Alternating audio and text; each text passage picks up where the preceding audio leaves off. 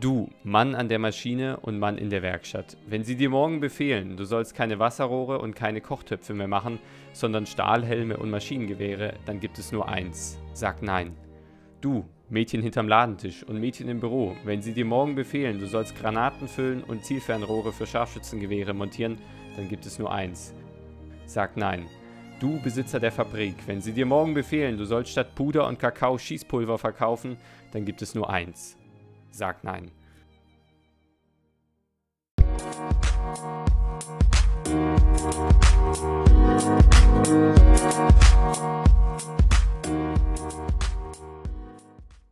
Ihr hört Projekt Chaos, den chaotischen Filmpodcast. Heute mit dabei Lovis. Guten Abend.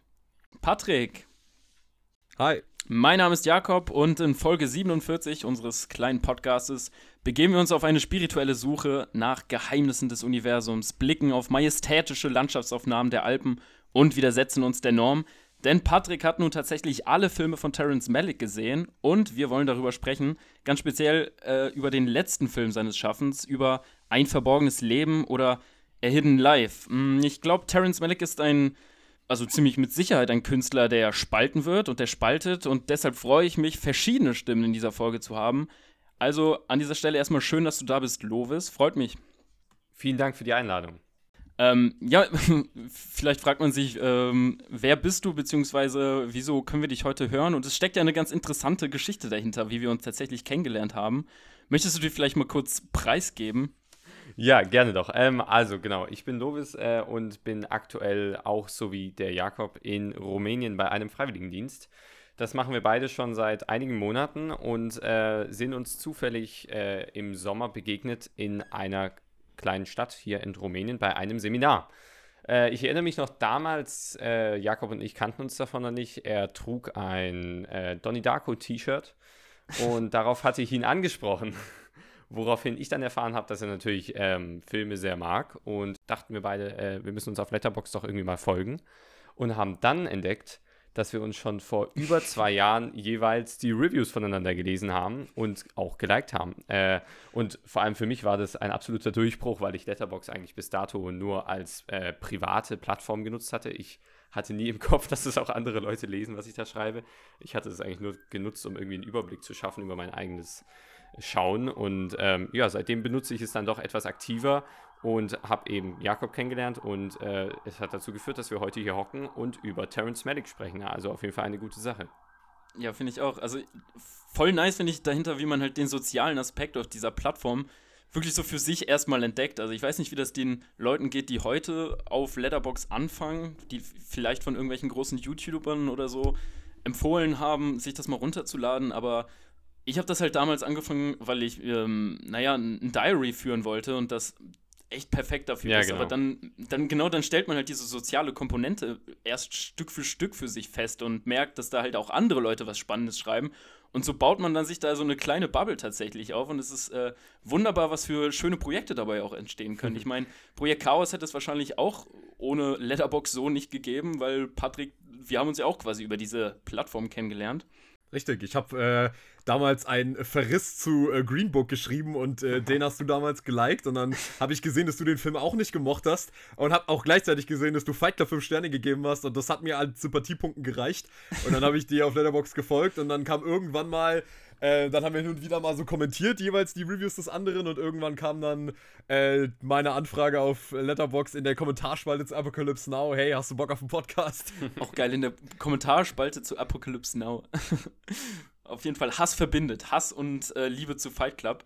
Ähm, ob wir heute über Hass sprechen werden oder eher über Liebe, wird sich zeigen. Denn, naja, ich glaube, das Schaffen Malicks spaltet, habe ich, glaube ich, in der, in der Einführung schon gesagt. Ich habe als Eröffnungsfrage mal vielleicht eine etwas weirdere Frage, aber Patrick, wenn du dir eine Malik-Idylle aussuchen könntest, in der du deine Lebzeiten beenden könntest, welche, welche Idylle würdest du wählen? Beenden könntest. Oh, das hört sich aber. Okay. ja, genau. Ja, also wo würdest du dich zur Ruhe setzen? Wo würdet darf, ihr euch ich, darf, zur ich Ruhe dann, setzen? darf, ich dann nicht, darf ich dann nicht leben und äh, irgendwie ein erfülltes Leben erstmal führen? Nein, du musst dann nur beende? sterben. Du, du darfst dann nur sterben. Nein, Quatsch. Wo würdest du dich zur Ruhe setzen? Also in welchem Phantasmen äh, würdest du am liebsten auswählen? Diese schönen Bilder, die man doch bei Malik dann immer sieht. Mm, es ist tatsächlich, äh, wir, haben ja schon, wir haben ja schon im Vorgespräch so ein bisschen äh, das irgendwie angerissen, dass ich die, äh, dass ich die Idee, dass Malik Idyllen zeigt, ähm, schon relativ äh, schwierig finde, weil irgendwie, das ist auch so ein genereller Vorwurf, den man Terence Malick ja auch gerne mal macht, dass er irgendwie immer so eine idyllenhafte Atmosphäre versucht zu zeichnen, die es in der realen Welt eigentlich überhaupt nicht gibt. Und ich würde aber eher sagen, dass äh, bei Malik eigentlich keiner, ein, kein einziger seiner Filme für mich wirklich eine äh, Idylle im klassischen Sinne gezeigt hat. Also, ähm, das mag man vielleicht irgendwie denken wegen diesen halt opulenten Bildern, die äh, halt immer wahnsinnig äh, pompös und ästhetisch auch sehr reizvoll äh, in Szene gesetzt werden. Ähm, dass man irgendwie glaub, glauben würde, dass Malik immer so ein, also sich total in so einem Naturkitsch verliert, aber das stimmt ja eigentlich gar nicht, weil er ja eigentlich sich mehr darauf fokussiert, so diesen Kontrast eher zwischen ähm, zwischen eben dieser Schönheit der Natur, aber gleichzeitig auch der Brutalität derer und auch der Brutalität der menschlichen Natur irgendwie im Kontrast zu zeigen. Wenn du mich jetzt aber, wenn, wenn du mir jetzt aber sagst, ich muss mir eine aussuchen, dann muss ich äh, tatsächlich, dann muss ich tatsächlich sagen, ähm, ich, es ist so ein bisschen so ein, so ein Zweiteiler für mich zwischen Badlands und auch jetzt so ein bisschen A Hidden Life, weil A Hidden Life so diese Berggegend so, das finde ich, das sagt mir eigentlich schon ganz zu. Ähm, und bei Badlands finde ich ehrlich gesagt einfach so diese texanische Weite des Landes hat mir eigentlich auch ganz gut gefallen ähm, in, diesem, in diesem Film. Also ich würde mich, wenn ich mich entscheiden müsste, dann eher so zwischen diesen beiden, ähm, weil die irgendwie dann doch zumindest als Setting schon eher was haben, wo ich sage, ja, das, das hat für mich auch irgendwie was Idyllenhaftes dann doch ähm, gehabt. Also ähm, ich, ich tendiere jetzt so ganz spontan vielleicht so ein bisschen sogar eher zu Badlands. Aber ja, das wäre wahrscheinlich so meine Idylle äh, von Malik, in der ich mich äh, wiederfinden würde. Welche, welche Natur würdest du dir aussuchen, Lovis? Und findest du auch, dass er keine Idyllen im eigentlichen Sinne zeigt? Äh, also die Frage hatte ich mir auch gestellt und ähm, ich würde auch sagen, dass es schwer ist, bei Terence Malick von Idyllen zu sprechen, wie ich jetzt zum mein, äh, zumindest von Idyllen sprechen würde. Äh, also eine Idylle ist einfach eine friedliche äh, Gegend, ist ein, äh, ein Areal, wo man sich voll entfalten kann, wo man sich von nichts gestört fühlt und wahrscheinlich auch noch seinen Träumen so von Ideal, von Natur und Stadt oder Dorf entsprechen kann, aber ähm, das fällt mir tatsächlich ziemlich schwer mit Malik. Ähm, ich hatte am Anfang auch über, über Days of Heaven nachgedacht, aber da kommt mir das Haus, was einfach so mitten in der texanischen Weite steht, schon fast vor, äh, als hätte man da Psycho drehen können. Und äh, das ist, also ich muss sagen, das ist schon ein, äh, schon ein, fast ein bisschen gruselig. Und ähm, auch selbst Radegund ist ein wunderschönes Dorf und ich könnte mir durchaus vorstellen, dort vielleicht meinen Lebensabend zu verbringen mit dem Blick auf die wunderschönen Berge und äh, vielleicht noch mit gesunden Lebensmitteln direkt aus der Umgebung. Aber am Ende ist es dann doch bei mir die wunderschöne und angenehme Vorstadt von Tree of Life geworden. Weil ich glaube, man da einfach als älterer Mensch einfach eine sehr gute Nachbarschaft haben kann. Äh, wir sehen jetzt einfach mal ab von den politischen Verhältnissen in äh, amerikanischen Vorstädten in den 50er Jahren. Aber. Und du willst Brad Pitt aus dem Film als dein Nachbar haben? Äh, ja, das ist auch schwierig, muss ich tatsächlich zugeben. Äh, wir gehen einfach mal davon aus, dass ich vielleicht einfach so drei Straßen weiter wohne. und äh, ich einfach auch einen schönen Vorgarten habe mit einer großen Eiche äh, und einer Schaukel, auf der ich dann wahrscheinlich nicht mehr schaukeln kann, aber ich kann sie zumindest betrachten von meinem Schaukelstuhl und äh, kann vielleicht ein paar Kinder sehen, die eben durch die Straßen laufen und Fußball spielen und äh, sehe Schmetterlinge, wie sie durch die Bäume huschen und die Sonne, wie sie durch die Blätter scheint. Das stelle ich mir doch eigentlich dann doch sehr angenehm für einen, ja, für so die letzten Jahre meines Lebens vor. Warum denn nicht? Jakob, wie sieht es bei dir aus? Also ich fand, mir hat sich das gar nicht irgendwie gestellt, ob das wirklich Idyllen sind, weil für mich ist das fast die Definition einer Idylle. Und zwar immer, wie wir die Filme am Anfang von Malik sehen, es ist wirklich so, Abgeschiedenheit ist da ein ganz großer Punkt, also fernab der Gesellschaft. Man sieht die Menschen irgendwie bei sich, also zu, zu sich selbst finden und im Kollektiv wirklich halt einfach das Leben genießen und fern jeglicher Probleme, also wirklich diese ganzen Probleme ähm, des Alltags, äh, des Jobs oder was auch immer, sind hier außen vor gelassen. Also fiel mir da immer direkt als erstes der Begriff Idylle ein. Also ich, mich, mich verbinden die Berge sehr, deswegen habe ich bei dieser Frage, die mir selbst einfiel, auch als erstes an die Berge gedacht. Also, dass ich am, am schönsten wahrscheinlich die Natur aus A Hidden Life finde. Wobei man hm. auch sagen muss, dass ich im Winter dort, glaube ich, nicht unbedingt sein muss. Das sieht man auch im Film. Wenn es dann der Jahreszeitenwechsel irgendwann kommt, es ist wirklich nur so eine Szene, in dem wir äh, die Mutter Rosaline, ist es glaube ich, so durch den Schnee warten sieht und man sieht, wie es die Hölle ist, dort im Winter irgendwie über die Runden zu kommen. Es ist scheiße kalt, es ist verdammt nass, es ist wirklich einfach nur Arbeit da zu überleben. Nahrungsknappheit wird wahrscheinlich auch nur Problem sein, den die Leute sich da stellen müssen. Also, nee, äh, im Winter will ich dann doch lieber nicht sein, auch wenn es noch so schön und paradiesisch fast im Sommer erscheint. Deswegen dachte ich mir, äh, die Natur, wie wir sie in Thin Red Line sieht, ist dann doch am, äh, am interessantesten und am entspannendsten. Ah. Ne? Also ich glaube, da ist es ganzjährig, ganzjährig warm, man kann schwimmen gehen. Ich glaube, ich würde mir am liebsten diesen Ort aussuchen. Den gleichen Gedanken ähm, hatte ich auch, ja. Aber ja, äh, würdest du nicht sagen, dass so, so, die, so die fliegenden Granaten und äh, so, ich weiß nicht, es würde meinen Aufenthalt zumindest etwas ungemütlich gestalten? Ja, ja, genau. Also wenn man dann, dann auch zu, zu sehr diese Frage äh, reflektiert, ist vielleicht äh, nicht so sinnbringend. Aber vielleicht ähm, als Einstieg ganz gut, um nochmal sich vor Augen zu führen, welche Filme es denn alles von Malik so gibt und ähm, welche spannenden Settings er doch immer sich aussucht. Was ist denn eure Haltung insgesamt diesem Filmemacher über? Wir haben jetzt schon gesagt, dass er gerne äh, den Konflikt zeigt zwischen Idylle und Krieg. Welche äh, Filme liegen euch denn besonders am Herzen und wie steht ihr diesem doch exzentrischen und außergewöhnlichen Filmemacher gegenüber?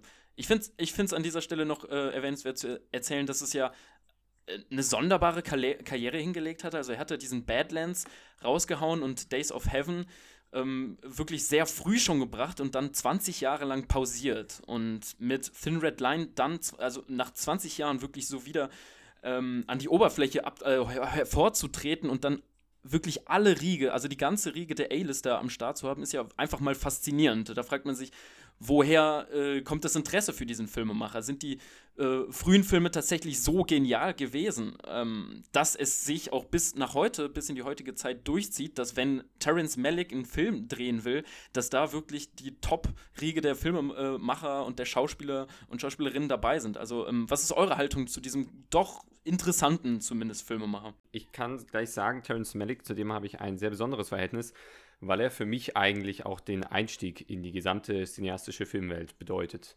Äh, 2011 kam The Tree of Life raus. Ich habe ihn dann einige Jahre später aber auch erst gesehen, weil ich da noch etwas zu jung für war, nehme ich mal an. Ähm, und habe eigentlich erst durch ihn die Bildgewalt, die ein Film erzeugen kann, kennengelernt. Und äh, das hat mich eigentlich bis heute geprägt, würde ich sagen. Ich verstehe viele Kritiken, die ihm nachgesagt werden und ähm, alles, was man so von ihm hält, ist auf jeden Fall auch zu hinterfragen. Doch bleibt er, egal äh, was ich auch manchmal selber über ihn kritisiere, bleibt er einfach für mich äh, quasi ein Kern der wirklich besonderen Kinowelt. Und ähm, ich werde ihn auch wahrscheinlich immer an, in diesem Level halten, würde ich mal sagen. Also er ist für mich ein suchender Regisseur. Er ist ein suchender Regisseur, wer auf jeden Fall immer mehr Fragen stellt, als dass er sie beantworten kann. Und das macht für ihn, äh, macht für mich ihn auch auf eine besondere Weise aus, weil mir seine Filme einfach auf diese gewisse Weise auch immer nahe treten, indem ich mich einfach auch, wenn ich sie schaue, in einen, in einen Zustand begebe, wo ich sehr viel nachdenken kann. Sehr viel nachdenken kann über das Leben an sich, so wie man es natürlich kennt, aber auch über äh, ganz viel, was man sonst im Leben durchmacht. Und ähm, deshalb ist er für mich sehr wichtig. Und seine spirituellen und philosophischen Ansätze sind ähm, teilweise manchmal auch etwas an den Haaren herbeigezogen. Das äh, stimmt auf jeden Fall, aber sind äh, zumindest grundsätzlich, würde ich sagen, trotzdem sehr wichtige Dinge, die man auch leider selten sieht heutzutage im Kino, würde ich zumindest sagen. Ich habe jetzt nicht allzu viel Erfahrung, also ich habe nicht die größte Bandbreite an Filmen, die ich in meinem Leben bis jetzt gesehen habe, noch nicht. Aber äh, ich kann sagen, dass dieser oder diese religiöse Basis, die er in allen seinen Filmen vertritt, für mich einzigartig ist und auch einzigartig wichtig ist und äh, er damit einen Punkt trifft, den ich sonst bei keinem anderen finde. Und ich äh, deshalb auch mich immer wieder freue, wenn er neue Filme macht. Äh, natürlich, jetzt kann man sagen, in den 10er Jahren äh, ist es dann doch manchmal sehr nach hinten losgegangen. Aber mit Hidden Life, mit einem verborgenen Leben, glaube ich, er kann sich wieder auf alte Level hochraffen. Und ich hoffe, dass es einfach nur noch so weitergeht weil er einfach, glaube ich, noch viel zu erzählen hat. Und äh, ja, also ich werde auf jeden Fall immer zuhören. Patrick, du hast ja nun tatsächlich jeden Film äh, mit äh, Hidden Life jetzt seine, seine Filmografie gesehen und abgeschlossen. Wie stehst du zu dem? War es, harte Arbeit oder war es tatsächlich eine wohltuende Filmerfahrung? Nee, also besonders hinten raus wurde es dann wirklich schon eine ganz große Qual. Also das muss ich wirklich mal ganz, e-, ganz ehrlich so sagen. Also für mich, äh, ich bewegte mich mit, mit Malik zunehmend wirklich auf so, einen, auf so ein Gefühl der völligen Ausgebranntheit zu, dass ich wirklich irgendwann da saß und mir dachte, ey, ich, ich bin so froh, dass ich einfach erstmal keine Malik-Filme mehr sehen muss. ähm, weil einfach, Lovis hat es ja schon angesprochen, diese Zehner-Jahre wirklich eine ganz, ganz schwierige Phase waren bei Terrence Malick, weil ich finde, er ist halt wirklich einfach ein Regisseur, der zunehmend einfach immer so zwischen Genie und Wahnsinn sich auf dem Pfad bewegt hat. Also ich würde ähm, sagen, in den 70er Jahren, besonders mit Badlands, hat er ja eigentlich gezeigt, und das ist etwas, was ich bei ihm immer so ärgerlich finde, dass er ja eigentlich ein sehr, sehr begabter Regisseur ist, wenn es allein nur darum geht, auch mal eine ganz normale Geschichte zu erzählen. Und ich mich e-, e-, ehrlich gesagt sehr darüber ärgere, dass er sich dann zunehmend in diesem enigmatischen, ähm, offenbar instinktiven Filme machen, wo dann auch überhaupt gar kein Skript mehr geschrieben wird und auch überhaupt nicht mehr äh, gestoryboardet oder sonst irgendwas, sondern da wird dann einfach acht Stunden Filmmaterial gefilmt und dann wird dann einfach nach Gefühl drei Jahre an einem Film geschnitten und dann wird das dann halt einfach so rausgehauen und ich finde halt wirklich so, Badlands ist ein super Debütfilm gewesen. Sowas wie Days of Heaven, muss ich sagen, ist für mich auch schon ein ziemlicher Blender gewesen. Das war einfach unglaublich, die, die äh, unglaublich schöne Bilder mit aber irgendwie non-existentem non Inhalt.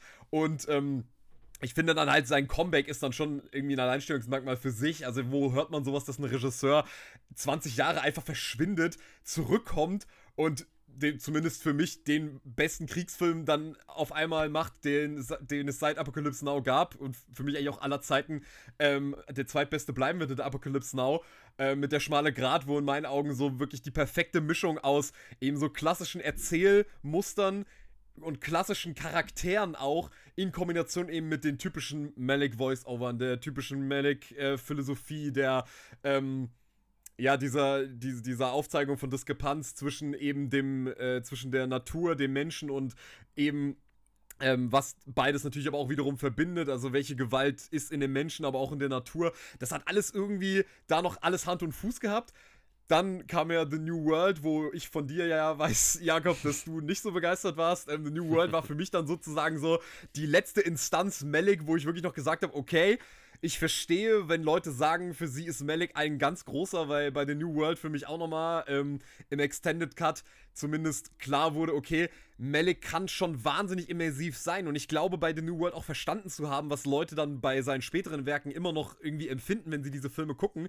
Er macht halt so ein riesiges also so ein unglaubliches, so, so ein unglaublich Gefühlspanorama macht er auf. Und wenn man sich in diesem irgendwie wiederfinden kann, dann kann man sich auch drei Stunden gut darin verlieren. Und so ging es mir bei The New World, weil ich da halt eben auch zum Teil mir gedacht habe, okay, warum gucken wir jetzt zum hundertsten Mal äh, de, de, dem Liebespaar zu, wie sie über eine Wiese tanzen und ähm, warum höre ich die ganze Zeit äh, immer, immer wieder Voice-Over, die gefühlt alle immer das Gleiche sagen.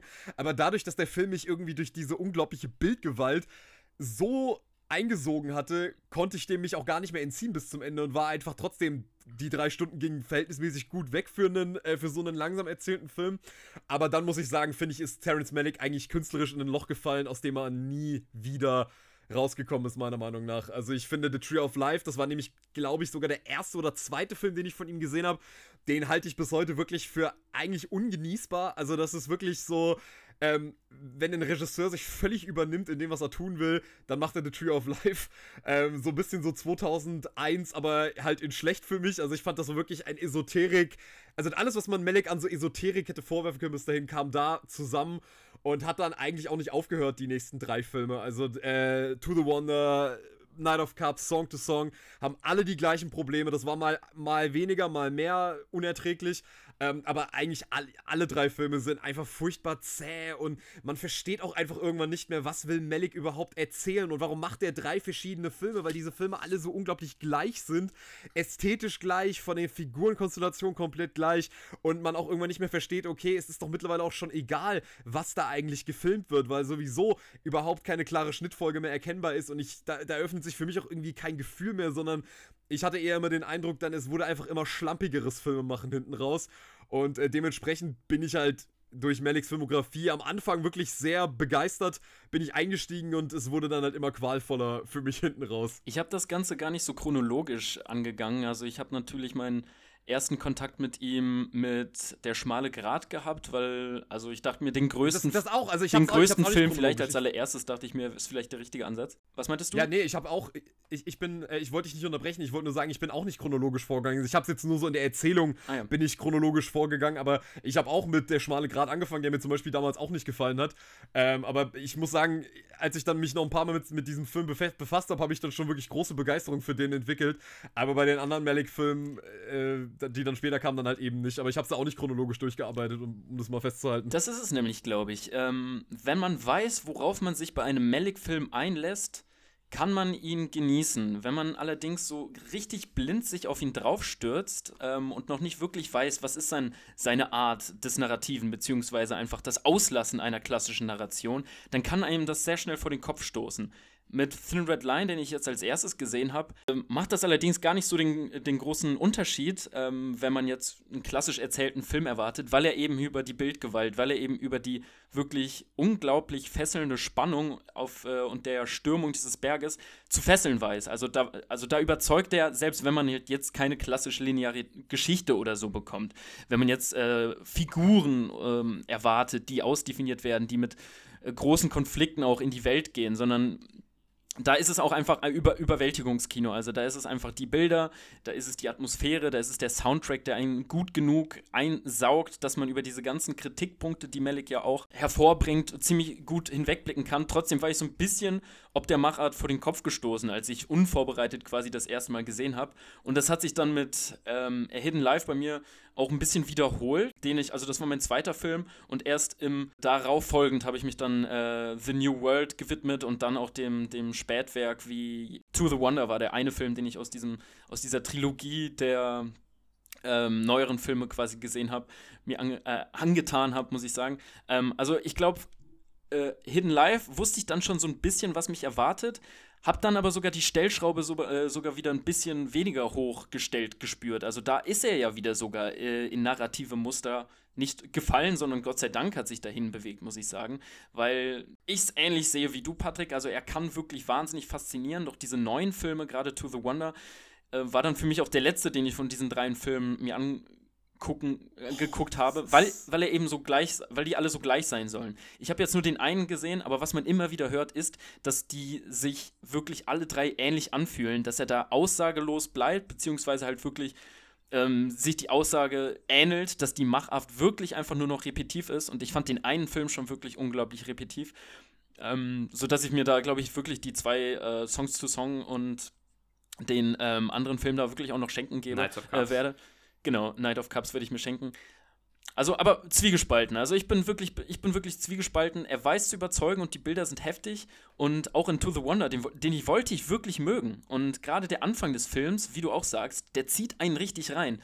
Nur muss ich gestehen, dass er mich keinesfalls die drei Stunden lang unterhalten hat und dass ich diesen, diese So-Kraft aufrechterhalten habe, weil Du meinst zwar, also der To the Wonder geht nur zwei Stunden, Gott sei Dank. Ähm, also wenn er drei, wenn er drei Stunden gehen würde, das, äh, da hätte ich, glaube ich, die Fernbedienung benutzen müssen. Ja, also ich weiß also nicht, ich wieso ich auch, die beiden Filme vom Ja. Titel immer äh, verwechsel. To the New World meinte ich natürlich an dieser Stelle, den drei Stunden Ah. lang. Der hat mich wirklich die ersten 50 Minuten richtig gut gehabt und ich mochte es. Und dann habe ich aber erwartet, dass jetzt tatsächlich eine Geschichte erzählt wird. Dann habe ich sowas ähnliches wie in Hidden Life erwartet. Wurde dann deswegen schon wieder irgendwie enttäuscht bei dem ersten Mal sehen. Ich glaube, das ist aber auch wieder ein Ding, wenn ich jetzt weiß, worauf ich mich da einlasse, wenn ich diesen drei Stunden Mammutfilm quasi einwerfe und diesmal davon ausgehen kann, okay, wir sehen jetzt keinen interessanten Konflikt hier, dann bin ich relativ sicher, dass ich mich da beim zweiten Mal auch wirklich noch mehr ähm, äh, vielleicht die Faszination aufrechthalten kann. Ja, also ich, Ja, man muss halt. ich glaube, das ist Ja, Entschuldige, Lovis. Alles gut. Oder wie auch immer. Also ich glaube, das ist ganz wichtig, was du gesagt hast. Äh, dass man, also bei, bei mir ist es das gleiche Gefühl eigentlich. Äh, wie gesagt, man hat jetzt rausgehört, äh, ich halte dann doch einiges mehr von ihm als vielleicht ihr beide, weiß ich jetzt noch nicht. Aber ähm, es ist ganz wichtig, sich auf ihn einzulassen. Das habe ich auch gelernt. Und es ist auch teilweise anstrengend, sich äh, manchmal die Filme von ihm anzuschauen. Also gerade auch Night of Cups hat bei mir dann irgendwie das fast überlaufen lassen. Ähm, wie auch immer. Ich glaube, das ist bei jedem so Ja, gewesen. also, ich Christian glaub, Bale mag ich dann noch sehr, aber das war's dann auch. Also Night of Cups ist, das war wirklich so die, der, wirklich die Spitze des Eisbergs, Ja, wo ja. er wirklich so gesagt hat, okay, ich habe echt die Schnauze voll von diesen Weitwinkellinsen. Also wenn ich noch einmal eine Weitwinkellinse sehe, dann schlage ich sie kaputt. also das war wirklich einfach so schlimm. Ich, so, to the, also ich würde auch wirklich sagen, obwohl ich The Tree of Life eigentlich noch schlechter finde, rein theoretisch, finde ich, dass The Tree of Life zumindest noch deutliche äh, einzigartige Merkmale hat. Also ich meine, der hat ja zumindest die Dinosaurier-Szene und, die, und diese ganze äh, Urknall-Szene und so weiter und so weiter. Das hebt ihn ja so ein bisschen ab, aber das Problem bei diesen späteren Malik-Filmen ist, obwohl da Emanuel Lubezki in der Kamera ist, dass ich zumindest den Eindruck habe, diese Filme haben trotzdem überhaupt keine ästhetische Qualität mehr, weil man einfach so bombardiert wird mit diesen ewigen Weitwinkellinsen und dieser unglaublich, ähm, dieser zirkulierenden Kamera, dass man irgendwann echt einfach, also nach spätestens 10 Minuten kann man, hat man sich an der Ästhetik Ästhetik einfach. Naja, also ich würde schon noch sagen, zumindest, dass für mich Tree of Life eine sehr gute Ästhetik hat. Ähm, aber ich verstehe dein Argument total, wenn es dann um die kommenden 10er Jahre Filme geht, bis natürlich auf A Hidden Life. Ich würde auch nochmal, um kurz auf vorher zurückzukommen, sagen, dass äh, mir der Ansatz, wie du ja vorher gesagt hast, dass man äh, bei seinem ersten Film Badlands zum Beispiel auch gesehen hat, dass er eigentlich ganz gutes äh, narratives Kino schreiben und filmen kann. Ähm, das, da hat man es eindeutig gesehen. Ähm, was mir damals nur gefehlt hat, was dann sich später herausgestellt hatte, erst in späteren Filmen, ist sein ganz starker emotionaler, humanistischer Ansatz, würde ich eigentlich schon fast sagen, ähm, den man dann so erst richtig erfährt, eigentlich ab äh, der schmale Grat, ab der Thin Red Line. Und äh, also das ist auch die Qualität, die mich dann später auch in The Tree of Life wieder erneut überzeugt hat.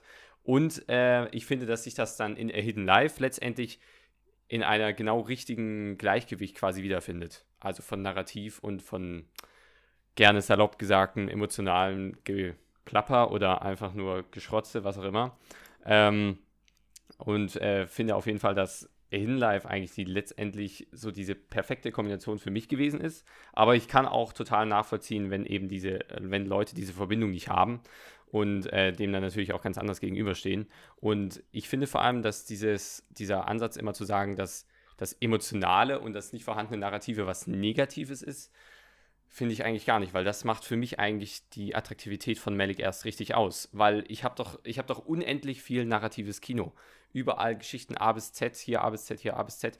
Und dass sich aber auch jemand traut, äh, einen Film zu machen, der tatsächlich mal rein auf emotionaler Ebene funktionieren kann, auf emotionaler, ästhetischer Ebene vielleicht auch, äh, finde ich eigentlich auch ziemlich mutig und funktioniert eben äh, teilweise auch. Ich bin ja auch schließlich nicht der Einzige, der die Filme zum Beispiel auch relativ okay findet und ähm, muss dann schon sagen, dass das seinen Respekt verdient und dass vor allem der humanistische Ansatz, den ich zu erkennen meine in seinen Filmen, eigentlich kaum in sonstigen tagesaktuellem Kino wiederfinde. Welche, welche Punkte wir denn äh, an Humanismus in Hidden Life wiederfinden, kann Patrick ja vielleicht mal wiedergeben. Du hast bestimmt eine Story-Zusammenfassung vorbereitet. Lass uns mal eintauchen. Ich glaube, es wird dieses Mal ja relativ übersichtlich bleiben in die Handlung. Ja gut, die Handlung ist ja auch relativ überschaubar, wenn man ehrlich ist. Deswegen, ähm, es wird äh, mal ausnahmsweise eine etwas kürzere. Ähm, aber ja, die Zusammenfassung zu A Hidden Life. Ähm, Sand Radegund, Österreich, zur Zeit des Zweiten Weltkrieges. Franz Jägerstätter führt mit seiner Frau ihrer Schwester und seinen zwei Kindern ein scheinbar idyllisches Leben in einem von Naturschönheit umgebenen Dorf als Bauer. Er wird auf dem es wird auf dem Feld gearbeitet, die frische Bergluft geatmet und das ein oder andere schöne Dorffest gefeiert. Dieser Mikrokosmos des Gleichgewichts wird aber alsbald ins Wanken gebracht durch die Einberufung Jägerstädters in die Armee. Er absolviert die Ausbildung, kehrt aber wieder zurück, da er sich weigert, Hitler die Treue zu schwören und die Kriegshandlungen mit seinem Gewissen nicht vereinbaren kann. Ein permanenter Angstzustand, wenn der Postbote erscheint und eine um sich greifende Paranoia machen Jägerstädte und seiner Familie zu schaffen, während auch das ganze Dorf sich nach und nach gegen sie wendet, da die Bewohner das Verweigern des Kriegsdienstes als Verrat an die Heimat betrachten. Der Druck und die Angst, jeden Moment einkassiert werden zu können, steigt so ins Unermessliche, dass sich Jägerstädter dazu entscheidet, an den Militärstützpunkt seiner Ausbildung zurückzukehren.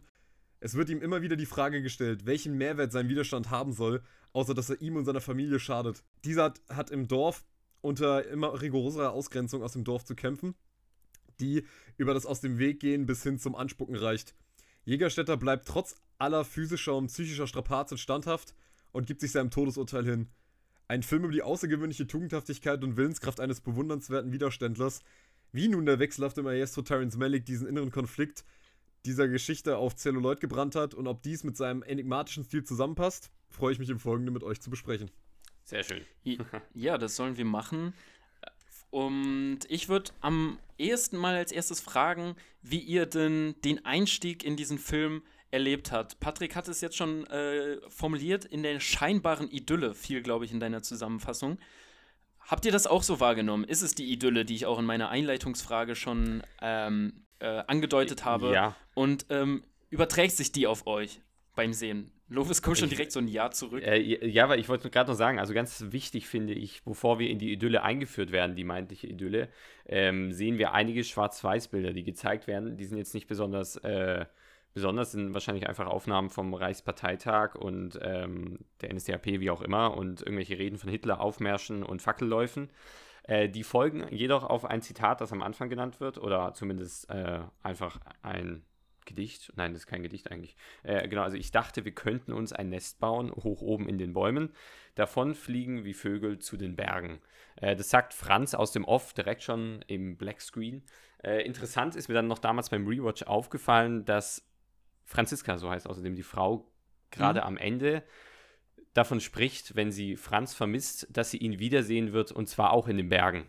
Und äh, da haben wir dann quasi so einen kleinen Rahmen, dass wir sehen, dass das Paradies für die Menschen, die auch in den Bergen leben, auch das, oder zumindest der Himmel, in den sie aufsteigen, wenn sie sterben, eben auch die Berge sind und sie da auch ihren später verstorbenen Ehemann, hingerichteten Ehemann auch wieder finden wird. Ähm, und darauf folgen dann eben diese Schwarz-Weiß-Bilder aus Nazi-Deutschland und darauf folgt dann nach 10 Sekunden, 20 Sekunden die meintliche Idylle. Und ähm, die ist auf jeden Fall wunderschön. Es sind wunderbare Naturaufnahmen. Wir sehen, äh, ich glaube, in der ersten Szene Franz bei der Feldarbeit mit einer Sense über dem nebelverwobenen Tal. Ähm, ich muss auch sagen, ich liebe auch die Alpen und äh, kann mich dafür auf jeden Fall begeistern. Doch ist es auf jeden Fall schon mal direkt äh, auch einer der Kritikpunkte oder wenn nicht sogar der größte, die ich eigentlich am ganzen Film habe.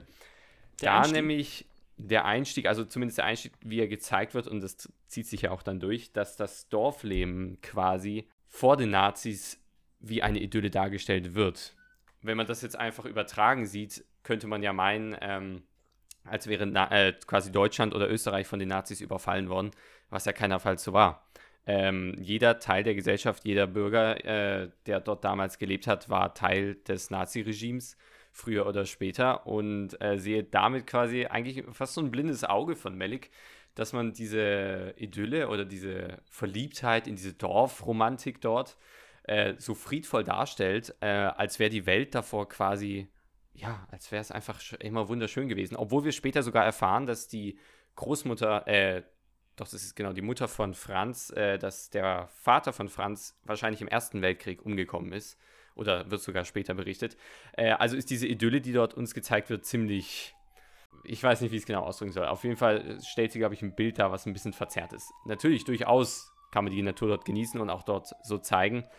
Äh, doch fehlt mir dann im ganzen Film quasi der Bezug dazu, dass eigentlich das gesamte Volk das Nazi-Regime repräsentiert und nicht jetzt irgendwelche fremden Leute dorthin gekommen sind und auf einmal irgendwas hergebracht haben, was davor nicht existiert hat, sondern dieses Gedankengut hat ja in den Menschen schon davor existiert.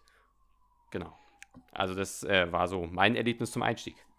Interessanter Punkt auf jeden Fall. Wobei ich sagen muss, dass wir ja doch sehr in der ähm, Eigenheitsperspektive von den Jägerstädters sind und bleiben. Dass das Dorfleben ja insgesamt gar nicht so groß thematisiert wird, weil wir im Einstieg ja doch irgendwie das persönliche Leben, deren Verbindung mit der Natur, deren tatsächlich handwerkliche Arbeit erleben. Ich, ich stimme dir zu, dass es dann äh, ja, wirklich ja. so wie so ein Einbruch des Bösen wirkt, dass ja auch finde ich, durch ziemlich plumpe Bilder ähm, thematisiert und dargestellt wird. Ne? Also wir sehen diese wunderschöne Natur, wir sehen äh, gutes Wetter, wir sehen strahlende Wiesen, saftige Wiesen, schöne Täler, viel Wasser, also Flüssigkeit, Lebendigkeit. Wir sehen viele Tiere, Vögel, die am Horizont entlang schweben und so weiter. Und dann kommt halt wirklich ein Sturm auf. Dann, dann kommt dunkle Wolkenfront und die leiten so ein bisschen den den Nazi-Einmarsch äh, auch in genau. dieses hinterste Dorf der Alpen ein.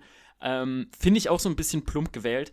Allerdings, ähm, dadurch, dass wir halt äh, zunächst doch sehr nah bei dieser Familie dran sind, finde ich den Einstieg extrem gelungen. Ich mag die Voice-Over, äh, die am Anfang äh, zu hören sind. Äh, also es ist wirklich ein sehr stimmiges Gesamtpaket, was da irgendwie am Anfang kreiert wird.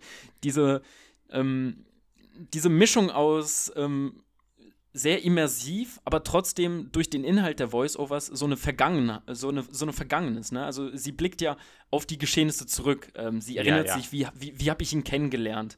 Und dazu dieser Score, ähm, muss, ja, muss ich sagen, das ist, das ist wirklich ein wahnsinnig intensiver Einstieg für mich gewesen, der ähm, sich auch jetzt allerdings erst beim zweiten Mal so richtig für mich äh, eingestellt hat, denn ich habe den Film das erste Mal gesehen, vor ja, jetzt einem Jahr ungefähr. Und da wusste ich noch nicht, wer ist Franz Jägerstätter, was ist sein Konflikt, was passiert mit ihm, was ähm, wird er sich vielleicht doch widersetzen, äh, nicht widersetzen, also wird er sich vielleicht anpassen. Ich bin einfach sehr blind reingegangen in diesen Film. Und jetzt weiß ich, wusste ich wirklich, was mich erwartet. Also ich kenne sein Schicksal. Und dadurch, dass wir von Anfang an auf so einer Vergangenheitsperspektive auf diesen Film blicken, erinnert das Ganze an so einer also auch die, wie, wie der Film dann erzählt wird, an so eine Erinnerung, an so eine wirklich, okay, wie ist es sich an etwas zu erinnern, was damals war und was damals halt als wunderschön empfunden wird.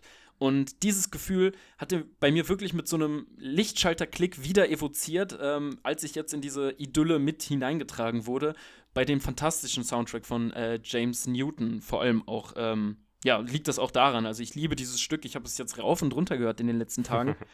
Und, ja, ich möchte äh, auch nur noch ganz kurz sagen, also ähm, genau. ich finde den Einstieg auch also er ist wunderbar ästhetisch, er ist äh, schön erzählt, äh, diese Erinnerung, von der du gerade sprichst, das ist super gemacht. Bloß habe ich jetzt eigentlich gerade umgekehrt beim äh, erneuten Sehen festgestellt, dass ich spreche jetzt ja auch nicht nur von den ersten zwei Minuten oder so, die ja auch durchaus berechtigt jetzt einfach mal äh, Szenen des Dorfes zeigen dürfen, äh, aber mhm. jetzt mal so von der ersten halben Stunde, dass dieses Thema, was mich dann eben durch den ganzen Film quält, eigentlich, dass eben das Böse quasi wie als äh, als was Neues ge gehandelt wird, dass das quasi schon am Anfang beginnt. Also das meinte ich viel mehr. Ich finde den Einstieg auch durchaus gelungen und er ist auch total berechtigt und ich habe eigentlich als, als solches auch nichts auszusetzen. Es ist ja, was willst du sonst machen, wenn du in den Bergen filmst? Natürlich filmst du die schöne Landschaft und wie er da mit dem Motorrad entlang fährt. Also ich meine, herrlich. Aber äh, mir fehlt dann eben so, ja, so nach fünf bis zehn Minuten, äh, es ist dann schon alles ein bisschen arg äh, so idyllisch. Also man erfährt ja später noch beim ähm, Bürgermeister, dass er durchaus seine Sympathien hat zu den Nationalsozialisten, aber äh, auf der anderen Seite auch gespalten ist zu, seinen, zu seiner Dorfgemeinschaft. Patrick, wie lief der Einstieg für dich? Bist du da reingeflowt oder was von Anfang an ähm, mit dieser sehr expliziten Malik-Machart schon wieder äh, in Flashbacks von Song to Songs versetzt? Ja, so ein bisschen Mixed Bag. Also ich sag's mal ganz ehrlich, ähm, es ist ganz interessant, so sehr mich diese letzten Malik-Filme auch zum Teil wirklich äh, abgestoßen haben, war es trotzdem immer irgendwie so, dass ich so eine ganz diffuse Sympathie für diese Filme hatte, dass ich mich trotzdem immer gefreut habe, wenn, wenn die angefangen haben, weil, die, weil du dann immer so äh, so schön reingeschmissen wirst, okay, äh, bei den, okay, bei dem Film war es jetzt nicht so, aber bei den vorherigen Filmen, okay, hier ist die Weitwinkellinse, Weitaufnahme, bei, bei Song to Song fängt er sogar mit einem, es fängt er sogar mit einem Festival an, was ich überragend fand übrigens. Ähm, aber hier war das halt wieder so, und da bin ich ganz bei Lovis, ähm, ich hab, also ich habe mich sofort irgendwie daran trotzdem gestört, so, so, so, also so handwerklich begabt das schon wieder alles umgesetzt ist, weil das muss man bei Malik einfach mal festhalten, ähm, der besonders halt eben bis einschließlich The New World ist der halt auch wirklich einfach ein Regisseur gewesen, wo man sagt, ey, es gibt Regisseure, die kriegen vielleicht ein, zwei, drei äh, schöne Shots in ihren Filmen hin. Und bei Malik ist es immer so, seine Filme sind von vorne bis hinten alle so dermaßen schön gefilmt und so unglaublich bildgewaltig, dass man wirklich sagen muss, okay, der Mann ist halt nicht einfach nur irgendein äh, Typ, der irgendeine so Wackelkamera mit in den Wald nimmt und so ein bisschen Naturaufnahmen macht, sondern das ist halt wirklich, was die Bildgewalt angeht, schon ein extrem talentierter Filmemacher. Aber ähm, wo der Film mich dann eben dann verloren hat, ist sofort damit, dass eben diese Berg diese Berglandschaft und dieses Leben dort, dass das schon wieder irgendwie als die absolute Idylle dargestellt wird. Und ich persönlich finde, das ist halt auch einfach ein Bild, was, worauf Malik auch irgendwie nie so richtig verzichten kann, weil er das ja auch in To the Wonder mit drin hat und auch in Song to Song, wenn Ryan Gosling dann auch irgendwo auf dem Feld arbeitet, dass er immer irgendwie glaubt, dass darin irgendwie eine besondere Form von Lebensglück steckt, wenn man irgendwie auf dem Acker irgend, äh, Acker um gräbt oder wenn man irgendwelche, äh, wenn man, wenn man irgendwo in den Bergen ist, dass das automatisch eine Form von Lebensglück ist, weil ich habe mir ehrlich gesagt gedacht, naja gut, aber so ein Leben damals in der Zeit in einem Bergdorf ohne wirklich viele Ressourcen. Ähm, man muss immer gucken, wo man sein Essen herkriegt. Man muss immer jeden Tag richtig hart arbeiten. Also ich finde, ähm, und vor allem sehr körperlich arbeiten. Und ich stelle mir dann schon so die Frage, naja gut, also das kann nicht jeden Tag einfach immer nur die totale Erfüllung sein. Also ich hätte das wirklich mal schöner gefunden, wenn man eben dieses Bergdorf vielleicht auch mal irgendwie, dass man natürlich diese, einerseits diese schöne Natur zeigt, aber auch eben zeigt, was das für ein unglaublich ermüdendes Leben ist, wie, äh, wie anstrengend das ist, jeden Tag äh, da auf diesem Feld zu stehen und egal bei welchem Wetter da seine Arbeit machen zu müssen, ähm, dass das immer so komplett ausgeblendet wird und auch bin ich ganz bei Lovis, dass das auch so von vornherein sofort so eine unglaublich entpolitisierenden Gestus hat, zu sagen, ja, hier, hier war dieses schöne Dorf und oh mein Gott, da kamen jetzt die bösen, bösen äh, Nazis mit ihren Armbinden und haben alles kaputt gemacht, was vorher so schön war. Und ähm, da war halt für mich von vornherein eigentlich schon so eher so ein, so ein ungutes Gefühl, weil ich ja dem, weil ich das Schicksal von Franz Jägerstätter ja schon kannte. Also ich wusste, worauf das hinauslaufen würde. Und ich mich dann schon so ein bisschen gefragt habe, naja, kriegt er hier wirklich noch die Kurve und versteht, dass er eben nicht sich nur auf die also auf die Perspektive dieser, dieser Dorfbewohner verlassen darf, sondern er muss das irgendwie auch in Kontext setzen und irgendwie politisieren. Und ja gut, wie er das jetzt gelöst hat, da werden wir jetzt wahrscheinlich im Folgenden noch drüber reden. Ja, also ich aber fand ich, aber, dass man ja, nee. auf, auf, auf jeden Fall später im Film doch ganz klar an die Hand bekommt, wie anstrengend das Leben ist. Also er baut halt diesen Konflikt mit dem Anfang auf. Natürlich sollen wir da auf diese ersten 20 Minuten wie so eine wunderschöne, äh, traumhafte Vergangenheit zurückblicken. Und das gelingt für mich auf jeden Fall. Aber später sehen wir ja durchaus, was es für äh, Schwierigkeiten haben kann, auf dem Land zu leben aber das ist doch nur schwer, weil ihr die Dorfbewohner nicht mehr helfen. Also das, das wird, das, das geht ja damit einher, dass sie aus dem Dorf äh, sozusagen ausgegrenzt wird, weil eben Franz Jägerstätter diesen Dienst verweigert hat und dann eben das Dorf sie als Verräterin, als Frau eines Verräters ansieht.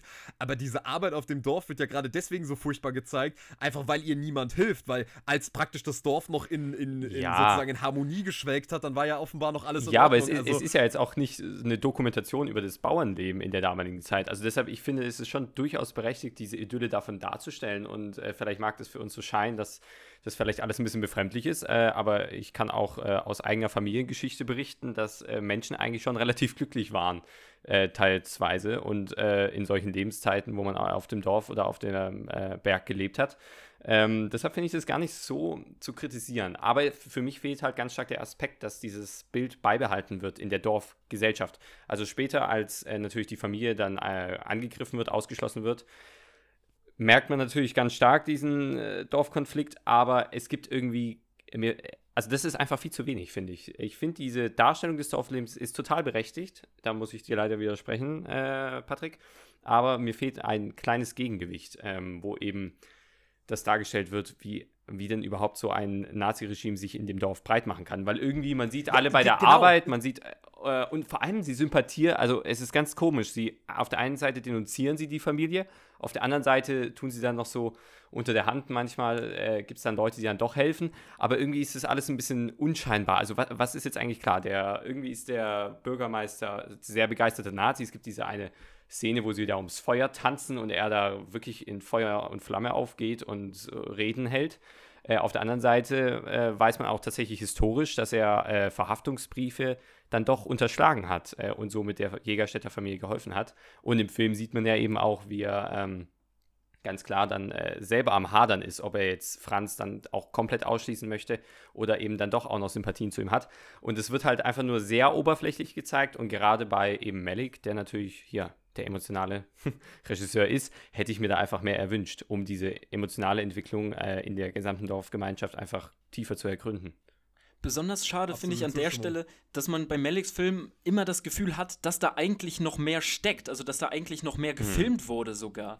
Dass er sich dann allerdings bewusst entschieden hat, das äh, nicht in seinen Film einfließen zu lassen. Also das ist ja, ähm, er, er, geht ja ganz besonders vor. Er baut ja immer diese großen Sets auf und lässt seine Figuren dann da Stunden über Stunden agieren und nimmt dann ja. Szenen, aber allerdings vielleicht nur mal für den, für den Voice-Over-Background äh, oder so. Das finde ich ja, gibt es ja diese ganz fantastische äh, Trivia-Story äh, über äh, Christopher Plummer äh, in äh, The New World, aber mal ausgeklammert. Also ich finde, ich glaube, er hat sehr viele Szenen gefilmt und sehr viele Szenen sogar vorbereitet, in denen dieses langsam Erwachen ähm, des Faschismus im Dorf eigentlich vorkommt. Mhm. Allerdings im Cut, den wir letztlich im Film erleben, wird das leider, finde ich, auch zu wenig thematisiert. Ne? Ja. Es, gibt da, es gibt ja einige Szenen, die das so langsam andeuten sollen, wie er so lang, langsam und ganz, ganz sachte eigentlich seine Kritik gegenüber dem Regime immer äußert. Ne? Wir, wir erinnern uns an die Szene, wo er so mit den zwei anderen Bauern ähm, nach der Arbeit kurz eine Pause macht Ja, und genau. so ganz leise fragt er so, ähm, sag mal, seid ihr eigentlich für Hitler? Findet ihr den eigentlich gut? Und dann wird da so ähm, drüber gemurmelt und das ist auch wieder so, die sind dann nicht dafür. Sie sagen sogar, nee, eigentlich nicht. Und das, das verstehe ich dann nicht. Da fehlt, da fehlt so ein bisschen das Puzzleteil, um die Brücke irgendwie zu schließen. Wann äh, eskaliert dieses Dorf denn? Wann äh, radikalisiert es sich äh, dem Faschismus gegenüber? Und da muss ich auch sagen, ist ein bisschen die Chance leider vertan, das so ein bisschen narrativ stimmig rüberzubringen. Soll aber vielleicht, vielleicht ist es dramaturgisch äh, ein, ein bewusst äh, eine Ja. bewusste Entscheidung, dass man halt wirklich da einfach Aber- nichts gegen tun kann. Dass es wirklich sich so von außen auf dich drauf gedrückt anfühlen soll, dass wir wir- wirklich auf uns selbst zurückgeworfen werden sollen beim Schauen und auch einfach mal wütend werden sollen, weil man einfach ja, dagegen nicht ankommt, jetzt gegen diese große Macht. Und ich denke, dass das hier evoziert werden sollte. Ich finde es allerdings irgendwie so ein bisschen störend. So, muss ich euch zustimmen. Ja, besonders bei okay. drei Stunden Laufzeit, die er Zeit hatte, um das Ja. zu erzählen. Und ich finde, da hätte er lieber hinten raus deutlich mehr das Schneidemesser benutzen sollen, als eben bei dieser Phase im Dorf, die ja eigentlich, was ja eigentlich interessant gewesen wäre, weil man ja sagen muss, aha, okay, dann hätte auch der Einstieg mit dieser Idylle besser gepasst, weil dann würdest du sagen, okay, guck, hier haben wir dieses un, relativ unpolitische, abgelegene Dorf, was eigentlich mit einer klassischen Gesellschaft, also mit einer Großgesellschaft nichts zu tun hat. Und wie kommt dann trotzdem dieser Radikalismus in dieses Dorf rein? Und ich dass er halt da bewusst drauf verzichtet, das finde ich halt gerade im Angesicht eben dieser Thematik des Nationalsozialismus halt irgendwie auch ein bisschen, ja, ein bisschen, also nicht faul und auch ein bisschen fahrlässig, weil ich finde, da wird halt einfach zu. Da wird einfach, das wird mir mit, da wird mir auf ein sehr komplexes Thema und eine sehr komplexe Frage, wird mir eigentlich eine zu einfache Antwort geliefert, außer dass, ja gut, es war eh nicht aufzuhalten, dass da die Nazis kommen. Und ähm, naja, das finde ich äh, auch ein bisschen, äh, ja, ich finde es auch ein bisschen geschichtsrevisionistisch, weil halt letzten Endes das ein sehr langer Prozess war, der, der, der, da- der dahin geführt hat. Und da finde ich halt einfach nur zu sagen, ja, dieses Dorf wurde im Prinzip halt äh, von dieser Ideologie überrannt. Das finde ich halt, da bin ich ganz bei dir auch, Jakob, das hätte einfach deutlich mehr Raum einnehmen dürfen. Und du, du stellst wahrscheinlich eine richtige Vermutung an. Wahrscheinlich hat er auch noch acht Stunden Material aus dem Dorf irgendwo rumliegen, die er uns vorenthält. Vielleicht kommt ja irgendwann der, äh, der super, der, der super Extended Director's Cut, irgendwie sechs Stunden. Ähm, dann ist es vielleicht mal dabei. Ja, also äh, ganz klar, da, da, noch ganz kurz dazu. Also da bin ich bei euch total auf gleicher Linie, vor allem wenn man auch bedenkt, dass die Versetzung in, den, in das Tegler Gefängnis ähm, eigentlich die Hälfte des Films ist. Und dann ist die zweite Hälfte des Films ist quasi ab dem, oder ganz knapp, also kurz danach ist dann quasi ab dem Gefängnis ab, äh, in Tegel. Also deshalb, genau, bin ich da total bei dir auch, Patrick, dass er da am Ende äh, etwas mehr hätte schneiden sollen. Und vor allem so eine Dorfgemeinschaft, äh, weil du gerade meintest, hat eigentlich mit der realen Gesellschaft nichts zu tun in gewissem Maße stimmt es auch, aber gerade eigentlich hätte so eine Dorfgemeinschaft ein super, super, einfach eine Metapher sein können, wie Nationalsozialismus funktioniert.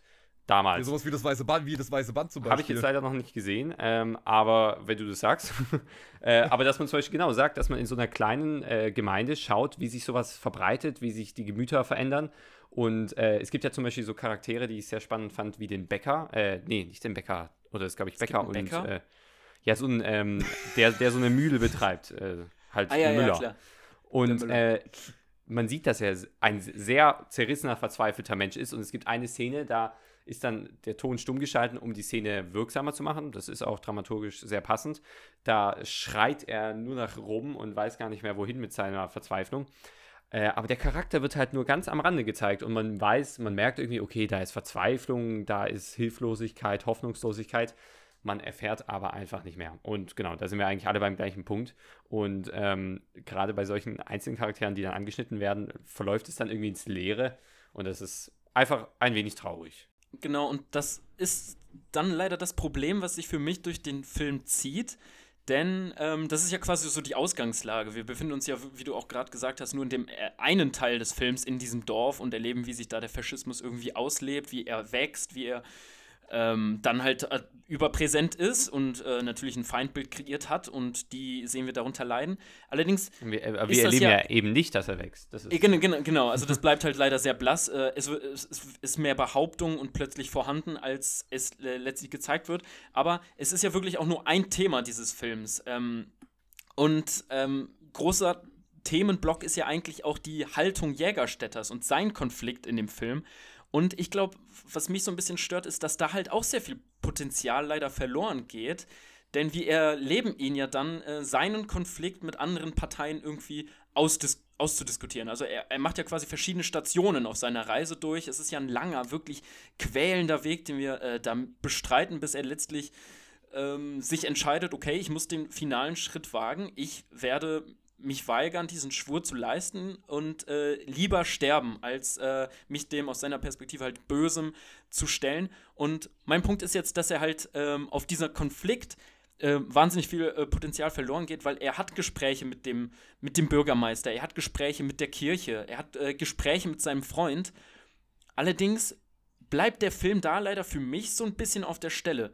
Symptom symptomatisch ist da für mich ganz klar die Szene, wo er extra nach ähm, äh, zu dem Bischof fährt. Ähm, hilf mir mal, ist es in Berlin? Ist der Bischof in Berlin? Nee, nee, das ist, äh, soweit ich weiß, einfach die, der lokale Bischof. Also ich, Innsbruck okay, okay, glaube genau, ich nicht, aber Bischof. es ist auf jeden Fall doch genau. Österreich. Ja, Ähm, und da dachte ich mir so, okay, jetzt wird es interessant. Jetzt hat er wirklich mal ein intelligentes Gegenüber. Jetzt ähm, wagt Malik auch tatsächlich mal den Dialog, einen Filmaspekt, den er quasi aus seinen vorherigen Filmen komplett gestrichen hat. Man kann ja froh sein, wenn man überhaupt mal in einer Szene zwei Menschen äh, sich Rede und Antwort stellen. Und dann kommt er da rein und der Bischof ist so, wieso, ähm, wieso machst du das? Wieso denkst du das? Und dann antwortet er halt und sind, dann sehen wir schon einen Schnitt, wie er aus dem, aus dem äh, halt unten wieder rausgeht aus der Tür und äh, erleben so einen kleinen Voice-Over noch, wie das Gespräch irgendwie reflektiert wird, aber es geht nicht in die Tiefe. Es wird nicht ähm, ja, dialektisch oder äh, konf konfliktreich oder irgendwie multiperspektivisch betrachtet. Also ich habe mir wenige Fragen stellen müssen, als ich letztlich die, äh, sein, seinen Austragungsort des Konfliktes erlebt habe, weil es irgendwie leider nicht sehr, nicht sehr viel Aber geredet beim, wird. Gerade beim Bischof, weil er sagt direkt danach, dass er äh, nicht weiß, ob der Bischof frei sprechen konnte, weil er hatte das Gefühl, als würde er etwas unterdrücken. Äh, also es soll ja auch, glaube ich, gerade darstellen, dass der Bischof mit sich hadert und ich, also die Fragen, die zumindest äh, Franz Jägerstätter stellt, sind ja eigentlich durchaus sehr direkt. Also er fragt ja, was, äh, wenn uns Gott den freien Willen gegeben hat, dann sind wir verantwortlich für was, für das, was wir tun äh, was, was sollen wir tun, wenn unsere, wenn unsere Anführer böse sind. Und eigentlich aus einem sehr katholisch-christlichen Glauben folgt er ja auch zuerst den äh, Befehlen des Staates, aber fängt ja dann in seinem starken Glauben erstmal an zu zweifeln. Und deshalb hartet er auch so damit und äh, stellt diese Fragen auf einer sehr spirituellen Ebene dem Bischof. Äh, und der hadert mit seiner Antwort. Und das sagt ja aber sogar Franz auch im Film. Also ich verstehe schon. Genau, und es wird dann so weggewischt. Ist, aber, die ganzen spannenden ja. Fragen werden weggewischt mit der Begründung, ja, okay, die Kirche war halt leider aber die, eingespannt, die, Fragen die war nicht sich frei. Doch eigentlich selber, oder? Beantworten sich die Fragen nicht selber? Weil, also ich finde, die Fragen sind sehr offen gestellt, sehr. Äh, es, es, geht ja gar nicht darum, also was ich ja sogar ganz am Anfang meinte, Medic stellt einfach immer mehr Fragen, als er sie beantwortet. Und äh, Franz hat eben diese Monologe, er hat diese Fragen, die er zum Beispiel dem Bürgermeister stellt, die er dem Bischof stellt. Und ähm, muss man sich dann selber wirklich fragen, was das Richtige ist? Äh, naja, aber, also man, man, kann sich ja, ja, man kann sie ja vielleicht äh, von verschiedenen Seiten beleuchten. Und ich erlebe den Film hm. halt leider immer so, dass er dieselbe Frage wieder und wieder wie so ein kaputter Kassettenrekorder stellt. Allerdings wir uns halt äh, irgendwie den Antworten schuldig bleiben, dass die leider von Malik wenig interessant ausdiskutiert werden. Das habe ich jetzt so okay. erlebt.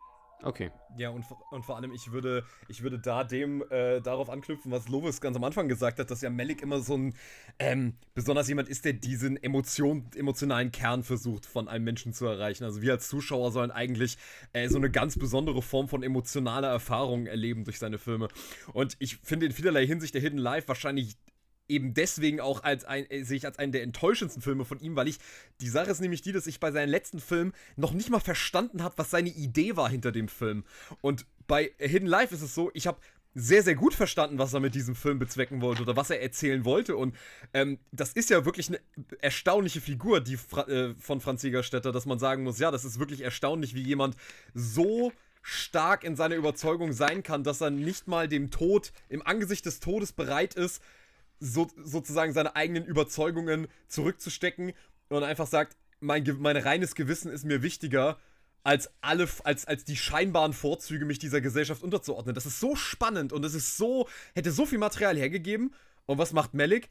Er lässt uns drei Stunden lang eigentlich nur oder versucht uns drei Stunden wieder nur ein Gefühl zu vermitteln. Und ich finde, gerade das hätte eigentlich viel mehr sein müssen, weil gerade diese Frage in diesem Setting hätte so viel spannender ausexerziert werden können. Und dafür bräuchte man halt auch einen anderen Stil. Und dafür hätte er sich vielleicht wirklich eine andere Art zu filmen ausdenken sollen, weil im Prinzip ist sehe ich diesen Film trotzdem leider in einer Tradition mit den anderen Filmen, obwohl das hier deutlich narrativer ist, ist das Problem, dass Malik trotzdem nicht aufhört mit dieser permanenten Weitwinkellinse dann muss alles immer wie in so einem Fluss gedreht sein. Also diese Szenen haben alle die gleiche Intensität. Da gibt es überhaupt keine Abstufung mehr. Ist das jetzt ein Establishing Shot? Wird, ist es jetzt eine wichtige Dialogszene? Wird hier mal Ruhe gelassen? Wird hier mal die Kamera so platziert, dass man vielleicht mal irgendwie die, einen Reaction Shot von dem Gesicht von Jägerstätte sieht? Wird hier vielleicht mal die Kamera irgendwie in einem sinnvollen Winkel aufgestellt und nicht einfach nur irgendwie da so schwebend irgendwo im Raum? Ständig bewegt sie sich um die Leute rum. Und ich hätte mir wirklich einfach mal eine, eine andere Bildsprache gewünscht aber Malik nimmt ein eigentlich so interessantes Thema, wo ich dachte, yes, Terry is back sozusagen und dann aber hat er genau die gleiche Ästhetik schon wieder wie in diesen anderen Filmen, die eigentlich an und für sich überhaupt nichts mehr erzählen kann, weil sie einfach immer nur, alles ist wie in so einem Fluss, aus dem man nicht mehr rauskommt. Und dadurch, dass diese Idee halt eben überhaupt nicht multiperspektivisch, wie zum Beispiel in der Schmale Grat irgendwie betrachtet wird, habe ich irgendwie mir die ganze Zeit gedacht, okay, ich habe jetzt schon nach ungefähr 30 Minuten verstanden, was der Punkt von dem Film ist und wer Franz Jägerstätter ist. Und jetzt muss ich mir noch zweieinhalb Stunden angucken, wie er einfach nur in der Gefängniszelle rumsitzt und leidet, leidet, leidet. Dann äh, leidet seine Frau, dann leidet er, dann leidet seine Frau. Und ich habe mir wirklich irgendwann so gedacht, also das das hätte als 90-minütiger Film mit ein bisschen mehr vielleicht auch Beschäftigung wirklich mit, mit dieser Figur, die mir auch leider furchtbar fremd geblieben ist, obwohl das so auf Emotionen gezielt hat. Aber dadurch, dass dieser Film eben überhaupt nicht mehr, also dass Meliks Filmemacherei nicht mehr versucht, in diese Figur noch irgendwie ansatzweise nur reinzukommen, sondern wir sind immer nur in so einem ständigen Stream of Consciousness, denke ich mir die ganze Zeit so, ja, das, äh, das muss eine andere, da hätte man eine andere Form finden müssen, damit das irgendwie auch abwechslungsreicher bleibt. Aber so habe ich mir halt gedacht, warum war dieser Film jetzt drei Stunden? Also mich würde das mal sehr interessieren, äh, Lovis, was du dazu sagst. Ja. Würdest du sagen, der Film benötigt diese drei Stunden, um das zu erzählen, was er erzählen will. Also hätte Malik da nicht irgendwie Restriktionen machen müssen, weil ich irgendwie nicht so ganz verstanden habe, warum jetzt diese Geschichte, wie er sie jetzt am Ende erzählt hat, diese drei Stunden wirklich benötigt hat. Nein, also äh, ganz klar, er hätte die drei Stunden nicht benötigt. Ähm, trotzdem würde ich auch sagen, äh, ich finde es eigentlich gerade spannend, äh, wenn ihr sagt, dass er eben dann nicht so emotionale Tiefe aufbaut. Ich finde gerade dadurch, dass eigentlich ab dem Moment, wo er verhaftet wird, befinden wir uns äh, in kurzen Dialogen, die quasi real stattfinden und eigentlich der Hauptdialog oder Monolog findet ja im Off statt. Äh, teilweise aus dem Briefaustausch zwischen Franz und Franziska und dann eigentlich alles andere sind fast äh, Gebete von den jeweils beiden an Gott, ganz klar. Ähm, und ich finde eigentlich, dass die Zeit, die dann genutzt wird, die hätte man durchaus verringern können aber sie baut eine ganz starke emotionale Ebene auf. Und Melik wollte, glaube ich, oder der Sinn, dass das gar nicht jetzt hier groß als, äh, dass diese Frage beleuchtet wird hier von allen Sichtweisen und so, sondern es uns als Zuschauer versetzt es ja in die Situation, uns immer weiter diese Frage selber einzutreiben und uns damit darauf zu konzentrieren, ähm, es geht gar nicht darum, wie hätten wir uns jetzt entschieden, hätten wir, oh ja Gott, oh, jetzt hier A oder B drücken oder drück den roten oder nimm die blaue Pille oder nimm die rote Pille. Nein, keine Ahnung. Sondern es geht darum, sich da rein zu versetzen in diesen Kopf von Franz Jägerstätter und zu verstehen oder zumindest anzuerkennen, was ansatzweise in ihm vorging und eben diese emotionale Wucht, die er durchlebt hat, die seine Familie durchlebt hat, ganz langsam durchdringend zu erleben.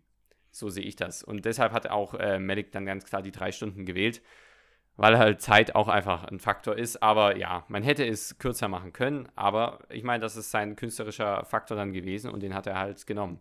Ähm, viel eher finde ich eben, dass die dass dadurch, dass diese Frage an sich nicht bearbeitet wird, andere Aspekte viel interessanter aufgedeckt werden. Also äh, zum Beispiel das Böse an sich. Wie ist die Sichtweise auf das Böse? Was ist das Böse überhaupt? Oder äh, das Thema Liebe, Liebe, Verbundenheit oder den Glaube oder den, äh, in dem Fall vor allem den christlichen Glauben. Ähm, genau, dazu hatte ich mir auch noch ein paar Sachen aufgeschrieben, aber genau, ihr könnt erstmal weitersprechen. Ja, ich wollte ich wollt eigentlich auch nochmal ähm, darauf zurückkommen, was Patrick nämlich zur Form gesagt hat. Da habe ich nämlich eine andere Wahrnehmung vom Film. Das ist nämlich die Sache, die ich dem Film wirklich zugute halte.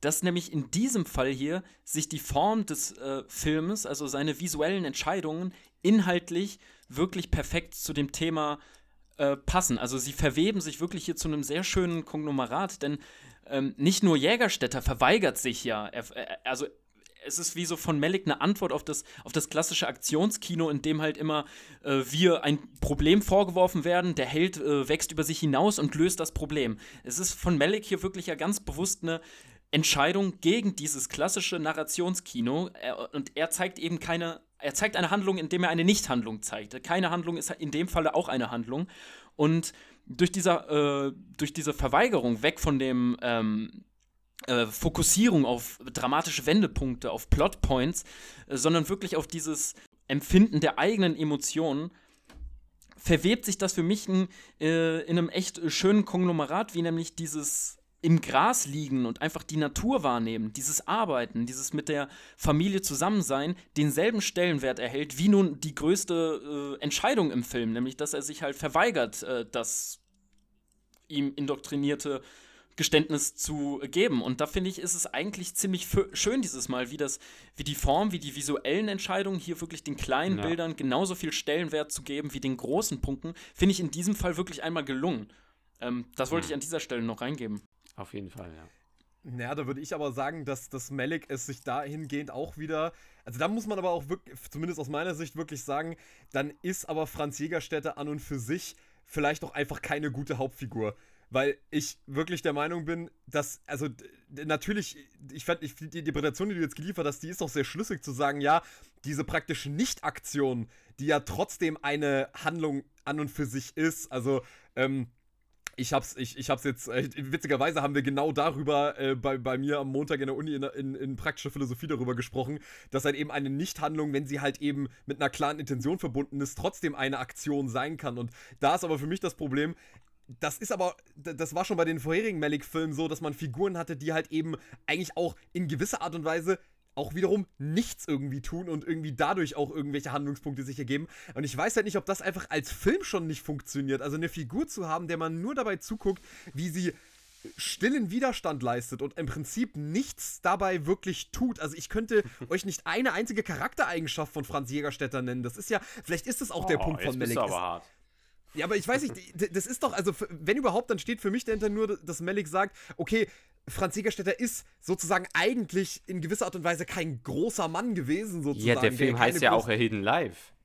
Ja, genau, aber dann ist halt die Frage, funktioniert das eher auf einer, auf einer, auf einer filmtheoretischen Ebene überhaupt schon als Film? Und da würde ich von meiner Warte aus sagen, nein, weil ich nämlich durch diese Kombination mit diesem permanenten, dieser dauergleichen Inszenierung, ähm, dass ich jetzt, also ich habe den Film ähm, letzte Woche geschaut, ich kann mich an fast kaum irgendwie ein klares Bild noch richtig erinnern, weil einfach für mich alles, wie, wie auch bei den Filmen davor bei Malik, alles in irgendwie in so einem gleichförmigen Strom geblieben ist, bei dem ich irgendwie auch nichts mehr habe, an dem ich sage, okay, das war jetzt wirklich diese eine Szene, wo ich wirklich gesagt habe, okay, die hatte wirklich Nachdruck, weil eben alles in dieser, in diesem gleichen Malik-Stil einfach irgendwie bleibt. Und ich irgendwann, wie gesagt, ich, ich, ich finde es ersta erstaunlich, dass, ähm, das, äh, wie, wie, was ihr, wie, wie sehr ihr da an der Stange bleiben konntet, weil für mich war das wirklich irgendwann so, ich dachte so, alles klar und weiter. Ich hab's verstanden, erzähl mir, erzähl mir ein bisschen mehr, als, als dass ich jetzt weiß, dass Franz Jägerstätter sehr widerstandsfähig ist. Und ich habe dafür, dass der Film sich so viel Zeit nimmt, bei dieser Figur zu verweilen, habe ich trotzdem überhaupt kein Gefühl dafür bekommen, wer ist überhaupt diese Figur Franz Jägerstätter, außer dass er ähm, ein Bauer ist mit, äh, mit, einer, mit einer bestimmten politischen Haltung. Aber da kommt mir ehrlich gesagt durch, auch durch diese Voice-Over, die wie bei vielen Malik-Filmen irgendwann auch bei mir nur noch so durch ein, eine Ohr rein, durchs andere Ohr rausgehen, weil ähm, das auch immer alles so austauschbar bleibt ist mir leider die Figur auch irgendwie total fremd geblieben. Aber äh, das interessiert mich jetzt besonders mal von euch zu hören, wie. Also, Lovis, hast du wirklich so eine richtig starke Bindung zu Franz Jägerstätter wirklich nein. aufgebaut? Also, äh, nein, würde ich jetzt nicht sagen. Und äh, ich würde aber auch ganz klar sagen, also du meinst auch gerade, ob das dann überhaupt ein Filmwert gewesen wäre. Ich meine, dann könnte man ja direkt von Anfang an einfach schon gewisse Dinge oder Geschichten äh, einfach aussortieren und einfach keinen Film drüber machen, was ich durchaus falsch finde. Und gerade die Essenz dieses Films ist ja dann eigentlich gerade auf den Punkt getroffen, weil es geht ja genau. darum, den Widerstand zu leisten, indem du nichts tust. Und das ist die gesamte, eigentlich die gesamte Message des Films, wenn man das auch so möchte. Also bei mir war ganz klar, also dass er quasi es schafft, eine Diktatur in gewisser Weise zu bezwingen, durch seinen reinen freien Willen, sich dieser scheinbar kleinen Entscheidung nicht hinzugeben. Das ist, äh, finde ich, ein sehr, sehr mächtiger Gedanke und äh, der es auf jeden Fall auch wert ist, in einem Film gezeigt zu werden und auch durchaus in dieser Majestät gezeigt zu werden.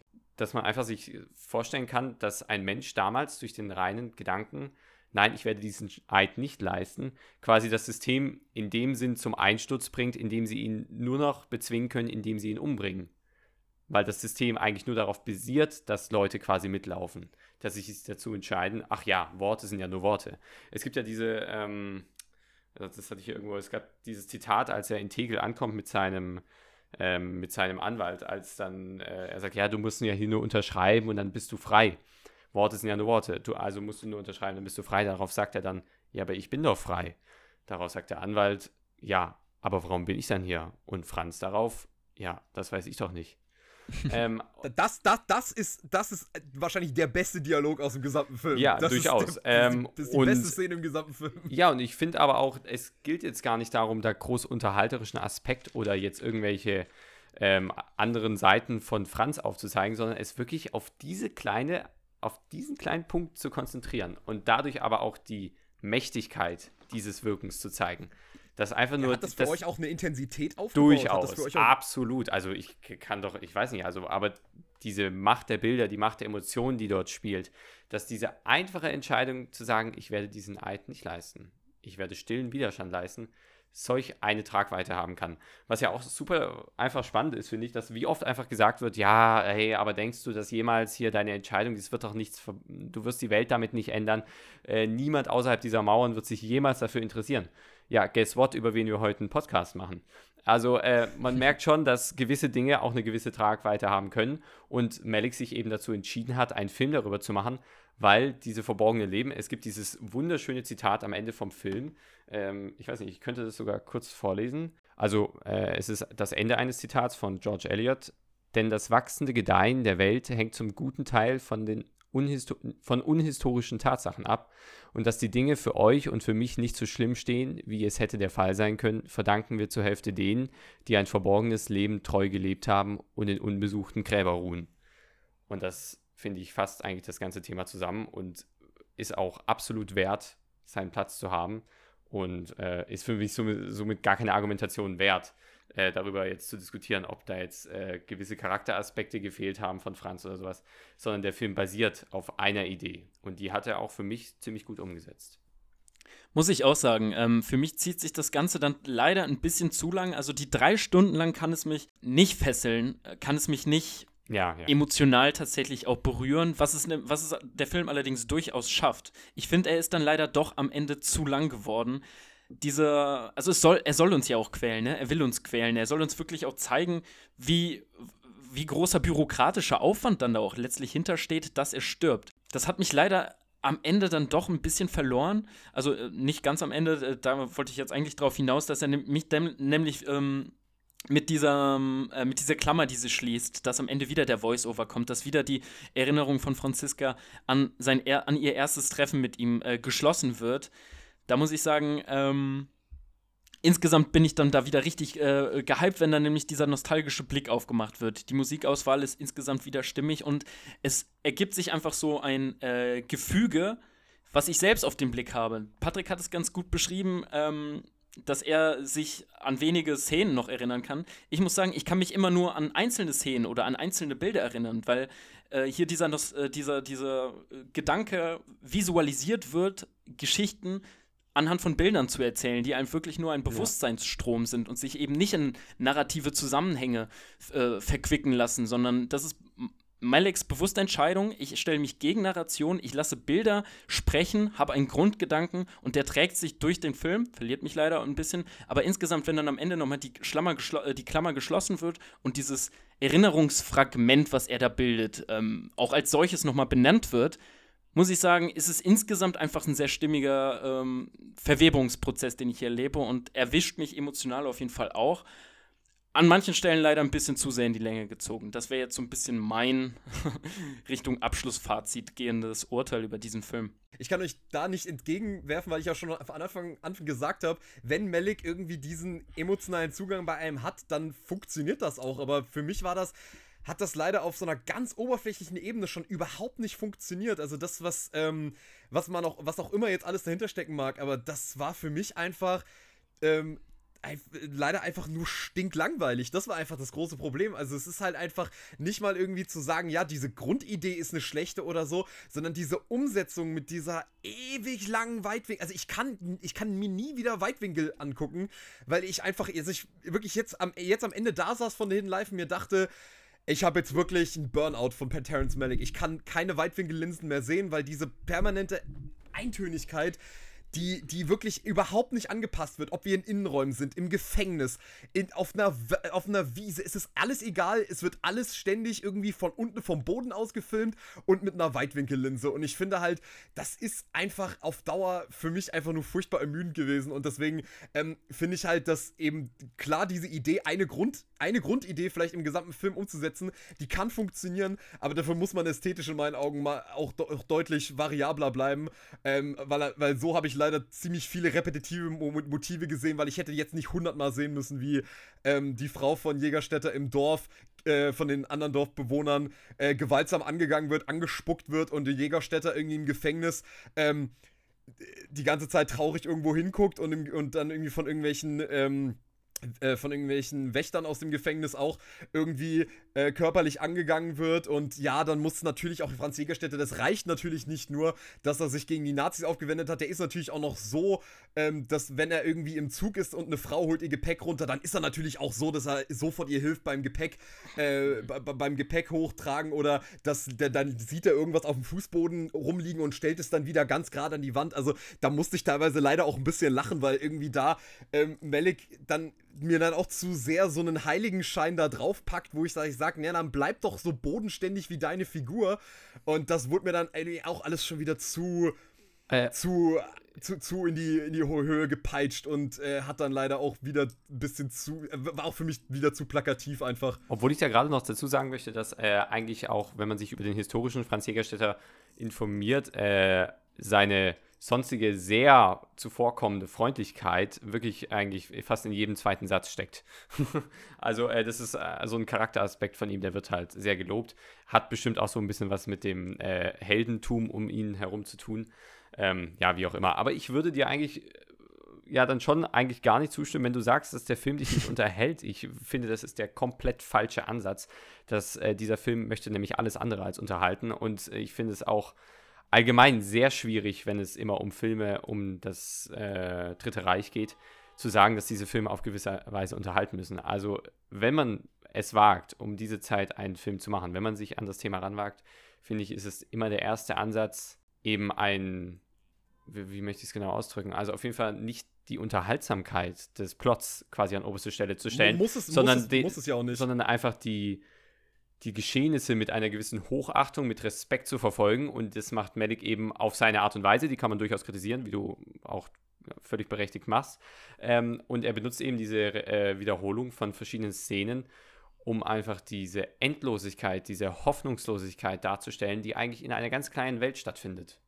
Ähm, also lang, also ich sag's mal so, die, das Gegenteil von Langeweile ist für mich ja nicht unbedingt Unterhaltsamkeit, sondern einfach eine gewisse Form von ähm, vielleicht auch Intensität an intellektuellen Ideen vielleicht, die auch in dem Film verarbeitet werden. Also, wo du das gerade angesprochen okay, hast, da, fällt mir, da fällt mir so ein Film ein, wie zum Beispiel das Urteil von Nürnberg. Das ist drei Stunden exklusiv äh, Gerichtsdialoge und das ist alles andere als ein unterhaltsamer Film, aber ich finde, es ist trotzdem ein genial, es ist halt ein genialer Film, weil er eben das macht, was mir bei Malik in dem Film leider auch irgendwie einfach ein bisschen fehlt. Sich halt auch wirklich sehr, auch auf einer wirklich äh, intellektuellen Ebene zu versuchen, damit auseinanderzusetzen, woher kam dieses Dritte Reich? Woher, wie, wie konnte das passieren, dass eine ganze Bevölkerung, ein ganzer Regierungsapparat hinter dieser Ideologie stehen konnte? Und da bleibt es halt eben drei Stunden lang sehr, sehr vielseitig in den ganzen Perspektiven, die man da einnehmen kann. Und wenn du mir halt einfach so einen wirklich super einseitig, also einen wirklich total klaren Helden aufzeigst. Das kann man machen, aber dafür müsstest du mir die Heldenfigur in gewisser Art und Weise trotzdem mehr, also für mich ein bisschen mehr draus machen als wirklich einfach nur einen Heiligen, weil ja. das ist das ist, für, also filmisch finde ich das persönlich halt einfach nicht interessant, so jemanden zu verfolgen, weil ich, so sehr ich seine Tat auch ähm, wirklich be beachtenswert finde, finde ich, muss man trotzdem irgendwie, das hätte dem Film auch sehr gut getan, wenn man gesagt hätte, nee, das ist trotzdem einfach nur ein völlig normaler Typ. Also ich finde, da hätte ich gar nicht gebraucht, dass man ihn immer nur so als diesen Schweigsamen und ah, da wird mal hier ein Buch hochgestellt und da wird mal jemandem geholfen. Ich hätte es viel interessanter gefunden, zeig einen normalen Menschen, um auch zu, sozusagen auch zu beweisen, es hätte nicht viel gebraucht, um dieses Dritte Reich sozusagen zu verhindern, wenn halt eben mehr Menschen eben diesen, die, diese Standhaftigkeit von einem, von einem Jägerstädter gehabt hätten, wenn mehr Menschen diese Standhaftigkeit gehabt hätten, sich eben nicht so eine Ideologie aufschwatzen zu lassen, dann, dann, dann wäre das Dritte Reich in gewisser Art und Weise vielleicht nicht in der Form passiert, wie es eben passiert ist. Ähm, und dementsprechend hätte ich gedacht, das hätte dieser, hätte ich gemeint, das wär, hätte dieser Figur sogar sehr gut getan. Und der Idee von Melik zu sagen, ein, ein, ein, ein Bauer in den österreichischen Bergen war ähm, so, so standhaft und hat so viel geschafft und der hat keine tausend intellektuellen Bücher über, über Ideologie hätte lesen müssen, um einfach ganz, um auf einer ganz einfachen Ebene zu sagen, nein, ich kann das nicht mit meinem Gewissen vereinbaren, wenn wir Leute verfolgen, dass ich dieser Ideologie meinen Segen gebe. Und da hätte ich es eben viel hilfreicher gefunden, wenn das vielleicht deutlich weniger melligartig gemacht hätte, sondern so ein bisschen mehr zurückgegangen wäre zu der schmale Grad, wo er halt eben seine Figuren noch sehr, sehr, sehr, sehr greifbar und menschlich gezeichnet hat. Ja, kann ich auf jeden Fall auch verstehen. Ähm, Genau, mir ist noch auch noch äh, ein Gedicht eingefallen, als ich den Film geschaut hatte. Äh, ich werde gerade mal den ersten Vers gerade nur vorlesen, es ist ziemlich lange, von Wolfgang Borchert, vielleicht kennt ihr das. Äh, das heißt, dann gibt es nur eins. Ich weiß nicht, ob euch das was sagt. Sag sagt euch das was? Nein. Genau, ich lese mal gerade den ersten Vers vor. Du, Mann an der Maschine und Mann in der Werkstatt, wenn sie dir morgen befehlen, du sollst keine Wasserrohre und keine Kochtöpfe mehr machen, sondern Stahlhelme und Maschinengewehre, dann gibt es nur eins. Sag nein. Du, Mädchen hinterm Ladentisch und Mädchen im Büro, wenn sie dir morgen befehlen, du sollst Granaten füllen und Zielfernrohre für Scharfschützengewehre montieren, dann gibt es nur eins. Sag nein. Du, Besitzer der Fabrik, wenn sie dir morgen befehlen, du sollst statt Puder und Kakao Schießpulver verkaufen, dann gibt es nur eins. Sag nein. Das zieht sich jetzt weiter für viele, viele, viele Verse. Äh, und daran hat mich der Film dann doch ziemlich erinnert. Obwohl ich dann auch sagen muss, dass mir Franz dann äh, ein bisschen auf der Strecke bleibt mit seinem Handeln. Aber genau, das wollte ich noch mit reinbringen. Ja, ich würde ganz gern ähm, so ein bisschen Abschluss, in Richtung Abschlussfazit kommen. Ich habe meins ja schon dagelassen, weshalb ich diesen Film so schätze. Also äh, ich teile Patricks Meinung, dass er inhaltlich äh, nicht viel zu bieten hat. Das ist gar nicht sein Anspruch, dadurch, dass er eben diese heiligen Geschichte erzählen will, denn im Grunde ist es eine heiligen Geschichte. Der Mann wurde ja auch selig zumindest gesprochen im Nachhinein. Also finde ich den Kritikpunkt, ihn da jetzt irgendwie, er ist ein so guter Mensch und wir sehen ihn nicht äh, tatsächlich äh, auch von seinen schlechten oder einfachen Seiten, finde ich nicht so äh, für mich wichtig, den Punkt, denn naja, der Film 2007 wurde außerdem heilig gesprochen erst. Das hat eine ganze ja, Weile gut, gedauert. Also re re relativ spät erst, würde ich sagen. Ja. Ähm, aber das ähm, ist wahrscheinlich auch gar nicht so der Anspruch, den der Film hat. Äh, in den Ansprüchen, die er allerdings hat, dann doch diesen aufkommenden Faschismus zu erzählen, äh, bleibt er irgendwie für mich zu flach. Das haben wir, glaube ich, ausdiskutiert. Kann mich am Ende aber über die visuelle Ebene überzeugen. Es kann mich darin überzeugen, dass der Film ein, eine Beziehungsgeschichte auch ist, wie zwei Liebende sich äh, aus wirklich äh, geografischer Distanz nun zurechtfinden müssen und wie sie sich selbst irgendwie erleben in ihrem Getrenntsein und wie dann am Ende, zumindest in den Gedanken, doch wieder eine Zusammenkunft sein kann, in dem Zurückfinden auf das, was war. Das finde ich, schafft der Film auf visueller und audiovisueller Ebene wahnsinnig intensiv zu verfilmen. Und deswegen kann ich, wenn ich den Film nun das zweite Mal gesehen habe, von Anfang an mich auf diesen Aspekt einlassen, dass es eben so ein Zurückbesinnen ist, dass es ein Blick in die Vergangenheit ist, dass dieses fragmentarische Erzählen hier auch inhaltliches Thema ist. Und ähm, vielleicht ist es ja bei dir, Patrick, so, dass du dich, wenn du den Film irgendwie in ein, zwei Jahren oder so nochmal zu Rate ziehen wirst, ähm, ähnlich wie bei äh, Thin Red Line auch in der Position siehst, dann doch wieder ein bisschen positiver drauf zu blicken. Wenn du dich mehr der Situation, mehr dem, den kleinen Momenten, denen Malik ja so viel Platz in diesem Film gibt, widmen kannst, dann kann ich mir vorstellen, dass das ähnlich wie bei dem anderen Film auch wachsen wird. Ähm, vielleicht möchtest du ja dein Abschlussfazit zu dem Film formulieren? Ich, ich würde mich, würd mich freuen, wenn ich den Film noch äh, irgendwann mal, wenn ich den jemals nochmal gucken sollte. okay, da ähm, ist schon so eine latente Abneigung drin, dass es nicht passieren wird. ähm, dann würde ich mich natürlich freuen, wenn er mehr, äh, mich mehr ansprechen würde als diesmal. Aber äh, für jetzt kann ich nur sagen, ähm, leider habe ich an, offenbar auch einfach Meliks äh, Zauberstückchen einmal zu oft gesehen. Ähm, ich kann einfach irgendwie diese Art von Filmemache von ihm, zumindest wie er sie jetzt die letzten Jahre halt eben gepflegt hat, ich kann einfach diese, wie schon gesagt, die Kombination aus Weitwinkellinse, ähm, zirkulierender Kamera, dieser, dieser permanente Fokus, ich muss ein Gefühl vermitteln, ich muss ein Gefühl vermitteln, ich muss ein Gefühl vermitteln. Ich meine, das funktioniert vereinzelt ja auch. Also zum Beispiel dieser dieses Gefühl im Angesicht des Todes, das war zum Beispiel eine Szene, wo ich sagen würde, die war echt äh, in gewisser Art und Weise auch echt intensiv. Ähm, wirklich diese, diese, dieses Gefühl, okay, gleich ist es vorbei. Ähm, das, das, war, das, waren, das sind so einzelne kleine Momente, die vereinzelt funktionieren, aber in einem 3-Stunden-Film brauche ich einfach irgendwie ein bisschen mehr als einfach nur drei, vier Momente, die irgendwie ankommen, weil ansonsten ist es für mich halt leider ziemlich viel einfach nur dieses Malik. Ähm, ja, die, die, diese, dieser, dieser mellige Einheits, mellische Einheitsbrei aus immer den gleichen Motiven, immer den gleichen Emotionen, immer den gleichen Themen, die ästhetisch auch mittlerweile nicht mehr interessant verpackt werden, sondern immer in einem, auf die gleiche Weise gezeigt werden. Und ich habe den Film in der Form nicht gesehen, aber man muss natürlich Leute vorwarnen, wenn ihr ihn gucken wollt, dann äh, seid euch gewahr, der Film hat eine ganz merkwürdige Entscheidung getroffen, deutsche Schauspieler zu casten, nur um sie am Ende oh, alle, ja, um äh, Gottes alle, alle, Englisch, alle Englisch reden zu lassen. Oh, yeah, und ähm, ich habe ich mir den Film deswegen extra auf Deutsch angeschaut habe und ja. dann schockiert war, wie grottenschlecht die Synchro ist. Och nein. Ähm, es geht eigentlich, würde ich auch sagen. Also ich fand die, also ich muss ganz ehrlich sagen, Augustin ist ein hervorragender Schauspieler. Absolut, wirklich ein ja grandioser Schauspieler. Äh, fand ich auch in den Glorious Bastards ganz brillant. Aber ich finde, als Synchronsprecher, und das sagen ja auch viele Synchronsprecher oft, dass selbst die besten Schauspieler zum Teil nicht gut synchron sprechen können. Und ich finde, er kann das auch nicht besonders gut. Also ich finde, wenn man mal genau drauf achtet bei dem Film, wie er sich selbst ja, okay. nachsynchronisiert hat, er, erstens habe ich zum Teil gar nicht erkannt, dass das seine Stimme ist. Und zweitens, ich dachte erst, er wurde von jemand anderem synchronisiert. Und zweitens merkst du halt, dass das teilweise super asynchron zu seinen Lippenbewegungen ist. Ähm, und ich mir dann schon dachte, oh Mann, ey, also warum, warum macht sich Melling überhaupt den Aufwand, diese ganzen deutschen Schauspieler zu casten, wenn er sie am Ende eh alle nur Englisch reden lässt und dann noch diese merkwürdige Diskrepanz aufzumachen? Ja, die einzigen Leute, die Deutsch sprechen, sind natürlich die Nazis.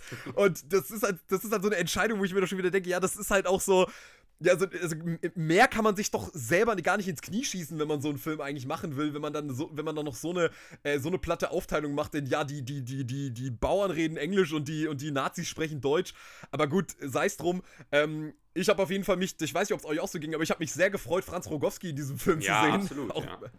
Auch wenn er nur ein paar Mal zu sehen war, aber er, war, hat, eine, hat wirklich eine schöne äh, Präsenz in den Film reingebracht. Also ich muss leider sagen, ähm, Hidden Life hat bei mir ist diese Intensität leider nicht angekommen, aber wir sprechen über einen Malik-Film. Ähm, es ist halt einfach wirklich auch äh, wirklich so eine.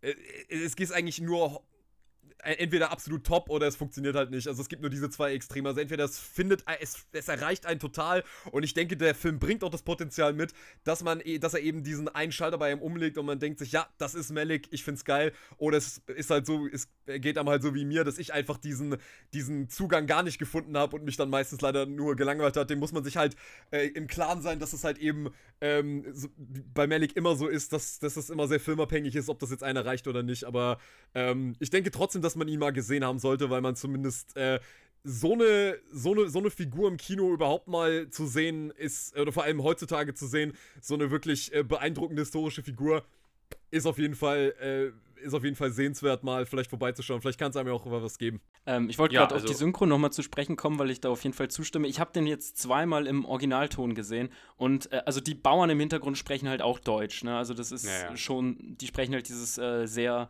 Platte äh, Nieder äh, österreichisch. Und das ist dann wirklich eine ne ungemein weirde Erfahrung, auch drei Stunden lang am Stück. Im, Im Vordergrund halt, man sieht das Liebespaar miteinander auf Englisch sprechen, während im Hintergrund halt oh, Heut Goschen und so gesagt wird. Also es ist wirklich weird die ganze Zeit über.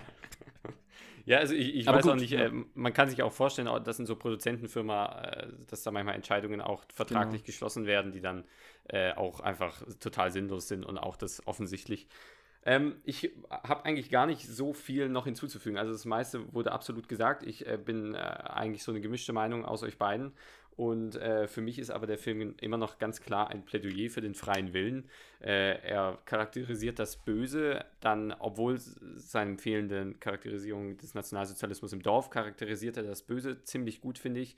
Äh, Gerade mit den Gesprächen von Franz zum Beispiel auch äh, gegen Ende mit dem großartigen Bruno Ganz äh, war sogar, glaube ich, fast sein letzter Kinofilm. War der letzte Film von, seinerseits, ja. Genau, ja. Äh, mit, der spielt ja den äh, Richter, der am Ende des, ähm, den Fall schließt. Und äh, dort spricht er auch mit ihm über das Böse und dass genau manchmal die Menschen nicht mehr zurück können, wo sie herkommen, äh, also gedanklich her, wenn sie sich in irgendwas reingeritten haben.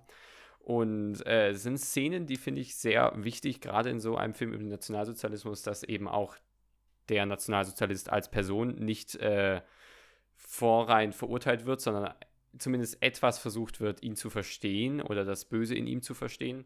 Ähm, andererseits finde ich ganz wichtig, dass der Film über die Liebe und über die Verbundenheit spricht mhm. und äh, damit ein ganz klares Statement setzt. Also ich meine, die äh, letztendlich die Entscheidung von Franz, sich der Hinrichtung äh, tatsächlich hinzugeben, ist gefallen, weil Franziska ihn nochmal besucht hat und ihm ja ganz klar gesagt hat, sie hat ihm die Entscheidung quasi offen gelassen. Sie hat ihm nicht gesagt, mach das oder mach das, sondern sie hat gesagt, egal wo er hingehen wird, sie wird bei ihm sein und dass er seinem Gefühl oder das, ich weiß gar nicht, was das genaue Zitat war, aber sie hat auf jeden Fall sinnmäßig gesagt, dass sie dass er das Richtige tun soll. Was jetzt das Richtige ist, das wurde ihm selber überlassen. Somit ist für mich der Film ein ganz klares äh, Statement auch, ein Plädoyer für die Liebe zwischen den Menschen, für die Verbundenheit der Familien, wie auch immer. Und äh, hat damit eine ungeheime Stärke, die mich anspricht und äh, die sonst ungesehen ist im heutigen Kino, meiner Meinung nach. Und deshalb finde ich den Film, er ist absolut sehenswert, aber man sollte sich darauf ein, äh, einstellen, man sollte ihn vielleicht nicht einfach nur mal nebenbei irgendwann gucken und äh, man sollte sich bewusst sein, auf was man sich einlässt. Ja, ähm, kann ich mich eigentlich anschließen und bin jetzt eigentlich nur noch gespannt, was als nächstes kommt. Es ist schon äh, durchgesickert, dass sein nächster Film nichts anderes als eine Verfilmung der Bibel sein wird.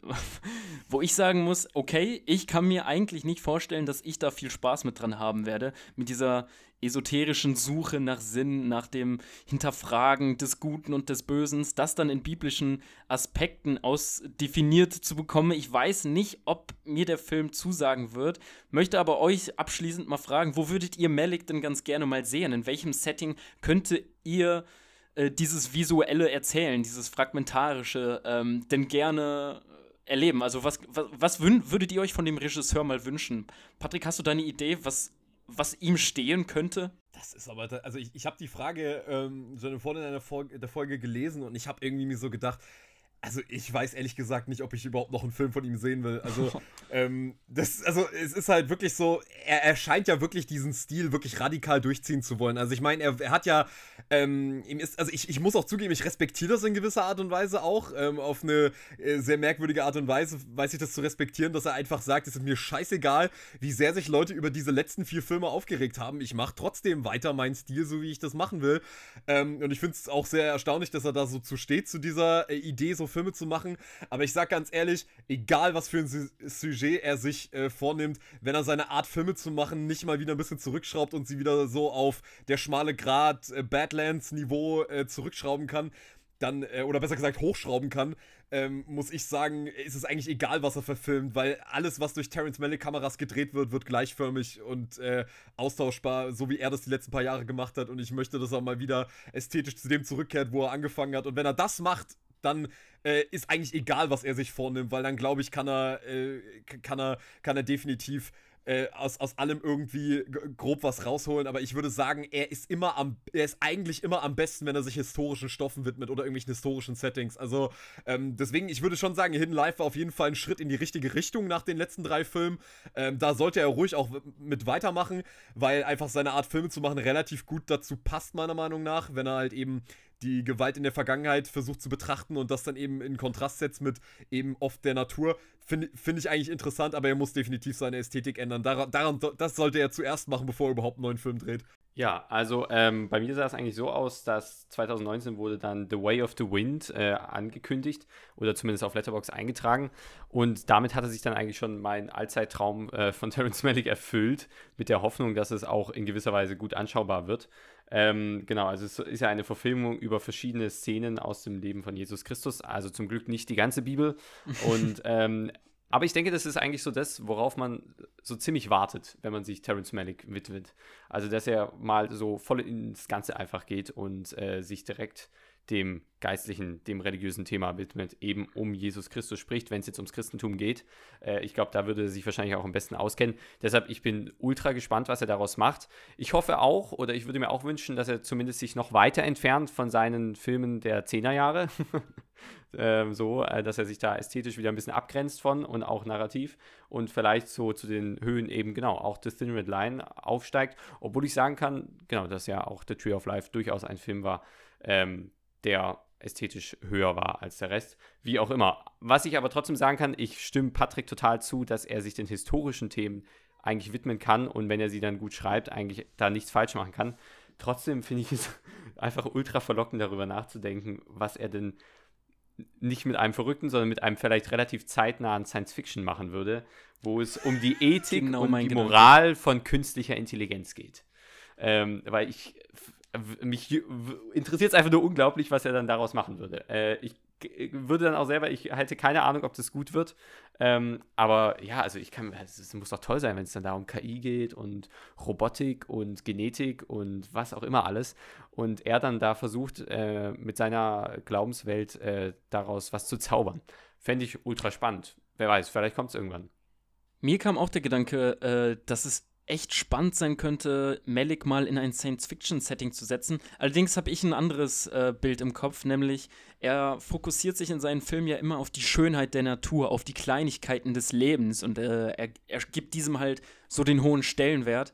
Ich hätte ganz gern mal die Erfahrung, was er machen wird, wenn wir ihn ins Weltall setzen, wenn wir ihm wirklich dem, das existenzialistische Nichts vorsetzen, wo, wo er dann die Schönheit im wirklich mal im Nicht-Vorhandensein sucht. Wenn wir vielleicht so Ad Astra-mäßig ja, eine hat er, Sinnsuche. Hat er das eigentlich schon fast gemacht? Ja, ich wollte gerade sagen, Ad Astra ist doch Time? einfach Terrence Malick in, das ist doch einfach Terrence Malick in Space. Also Ad Astra ist doch schon eigentlich genau das, was Malick wahrscheinlich auch draus gemacht hätte. Ähm, ja, fände ich interessant, das mal von Malik zu sehen, mhm. da so eine Art äh, der Abhandlung, was wirklich im Universum passiert, wenn man da. Aber hat du meinst, der hat das schon gemacht? Ja, hat jemand von euch Voyage of Time gesehen? Also ich habe ihn noch nicht gesehen. Nee, ich habe mich auch noch Genau, weil die Dokumentation ja 2016, nicht wahr? Genau, also a celebration of the universe displaying the whole of time from its start to its final collapse. This film examines all that occurred to prepare the world that stands before us now. Science and spirit, birth and death. Aber ja, und ich denke also jetzt, ich, mein, mein Film, wenn die Menschen mhm. den Aufbruch ins Universum wagen, also nicht die Entstehung des Universums, sondern wirklich, wenn der Mensch sich dort nun hinbegibt, das ist mein Gedanke, den ich da jetzt so, mit okay. ah, Melik ja, verbunden klar. habe. Und ja, Ach, durchaus sowas ähnliches wie Ad Astra, nur halt von ähm, Malik dann inszeniert. So, ich würde sagen, wir haben ausgiebig über diesen Film dann doch geredet. Ich war im Vorhinein so ein bisschen, äh, äh habe ich mir die Frage gestellt, können wir genug Stoff äh, dem Film entnehmen, gibt es am Ende doch eine hitzige Diskussion. Und ich glaube, wir haben das äh, ganz gut gemeistert, diesen schwierigen Filmemacher mal näher zu beleuchten und vor allem seinen letzten Film nochmal zu betrachten. An dieser Stelle vielen Dank, Lovis, dass du äh, heute zu Gast warst. Sehr gerne und vielen Dank für die Einladung. Und ich muss auch sagen, ich hätte noch einiges Gesprächsmaterial übrig gehabt, aber so ist es nun mal. Aber vielen Dank. ja, da sieht man doch, dass es am Ende doch genug Material gibt, an Patrick, äh, natürlich auch vielen Dank dafür. Und ich würde sagen, wir sind raus. Projekt Chaos sagt Ciao. Ciao. Tschüss.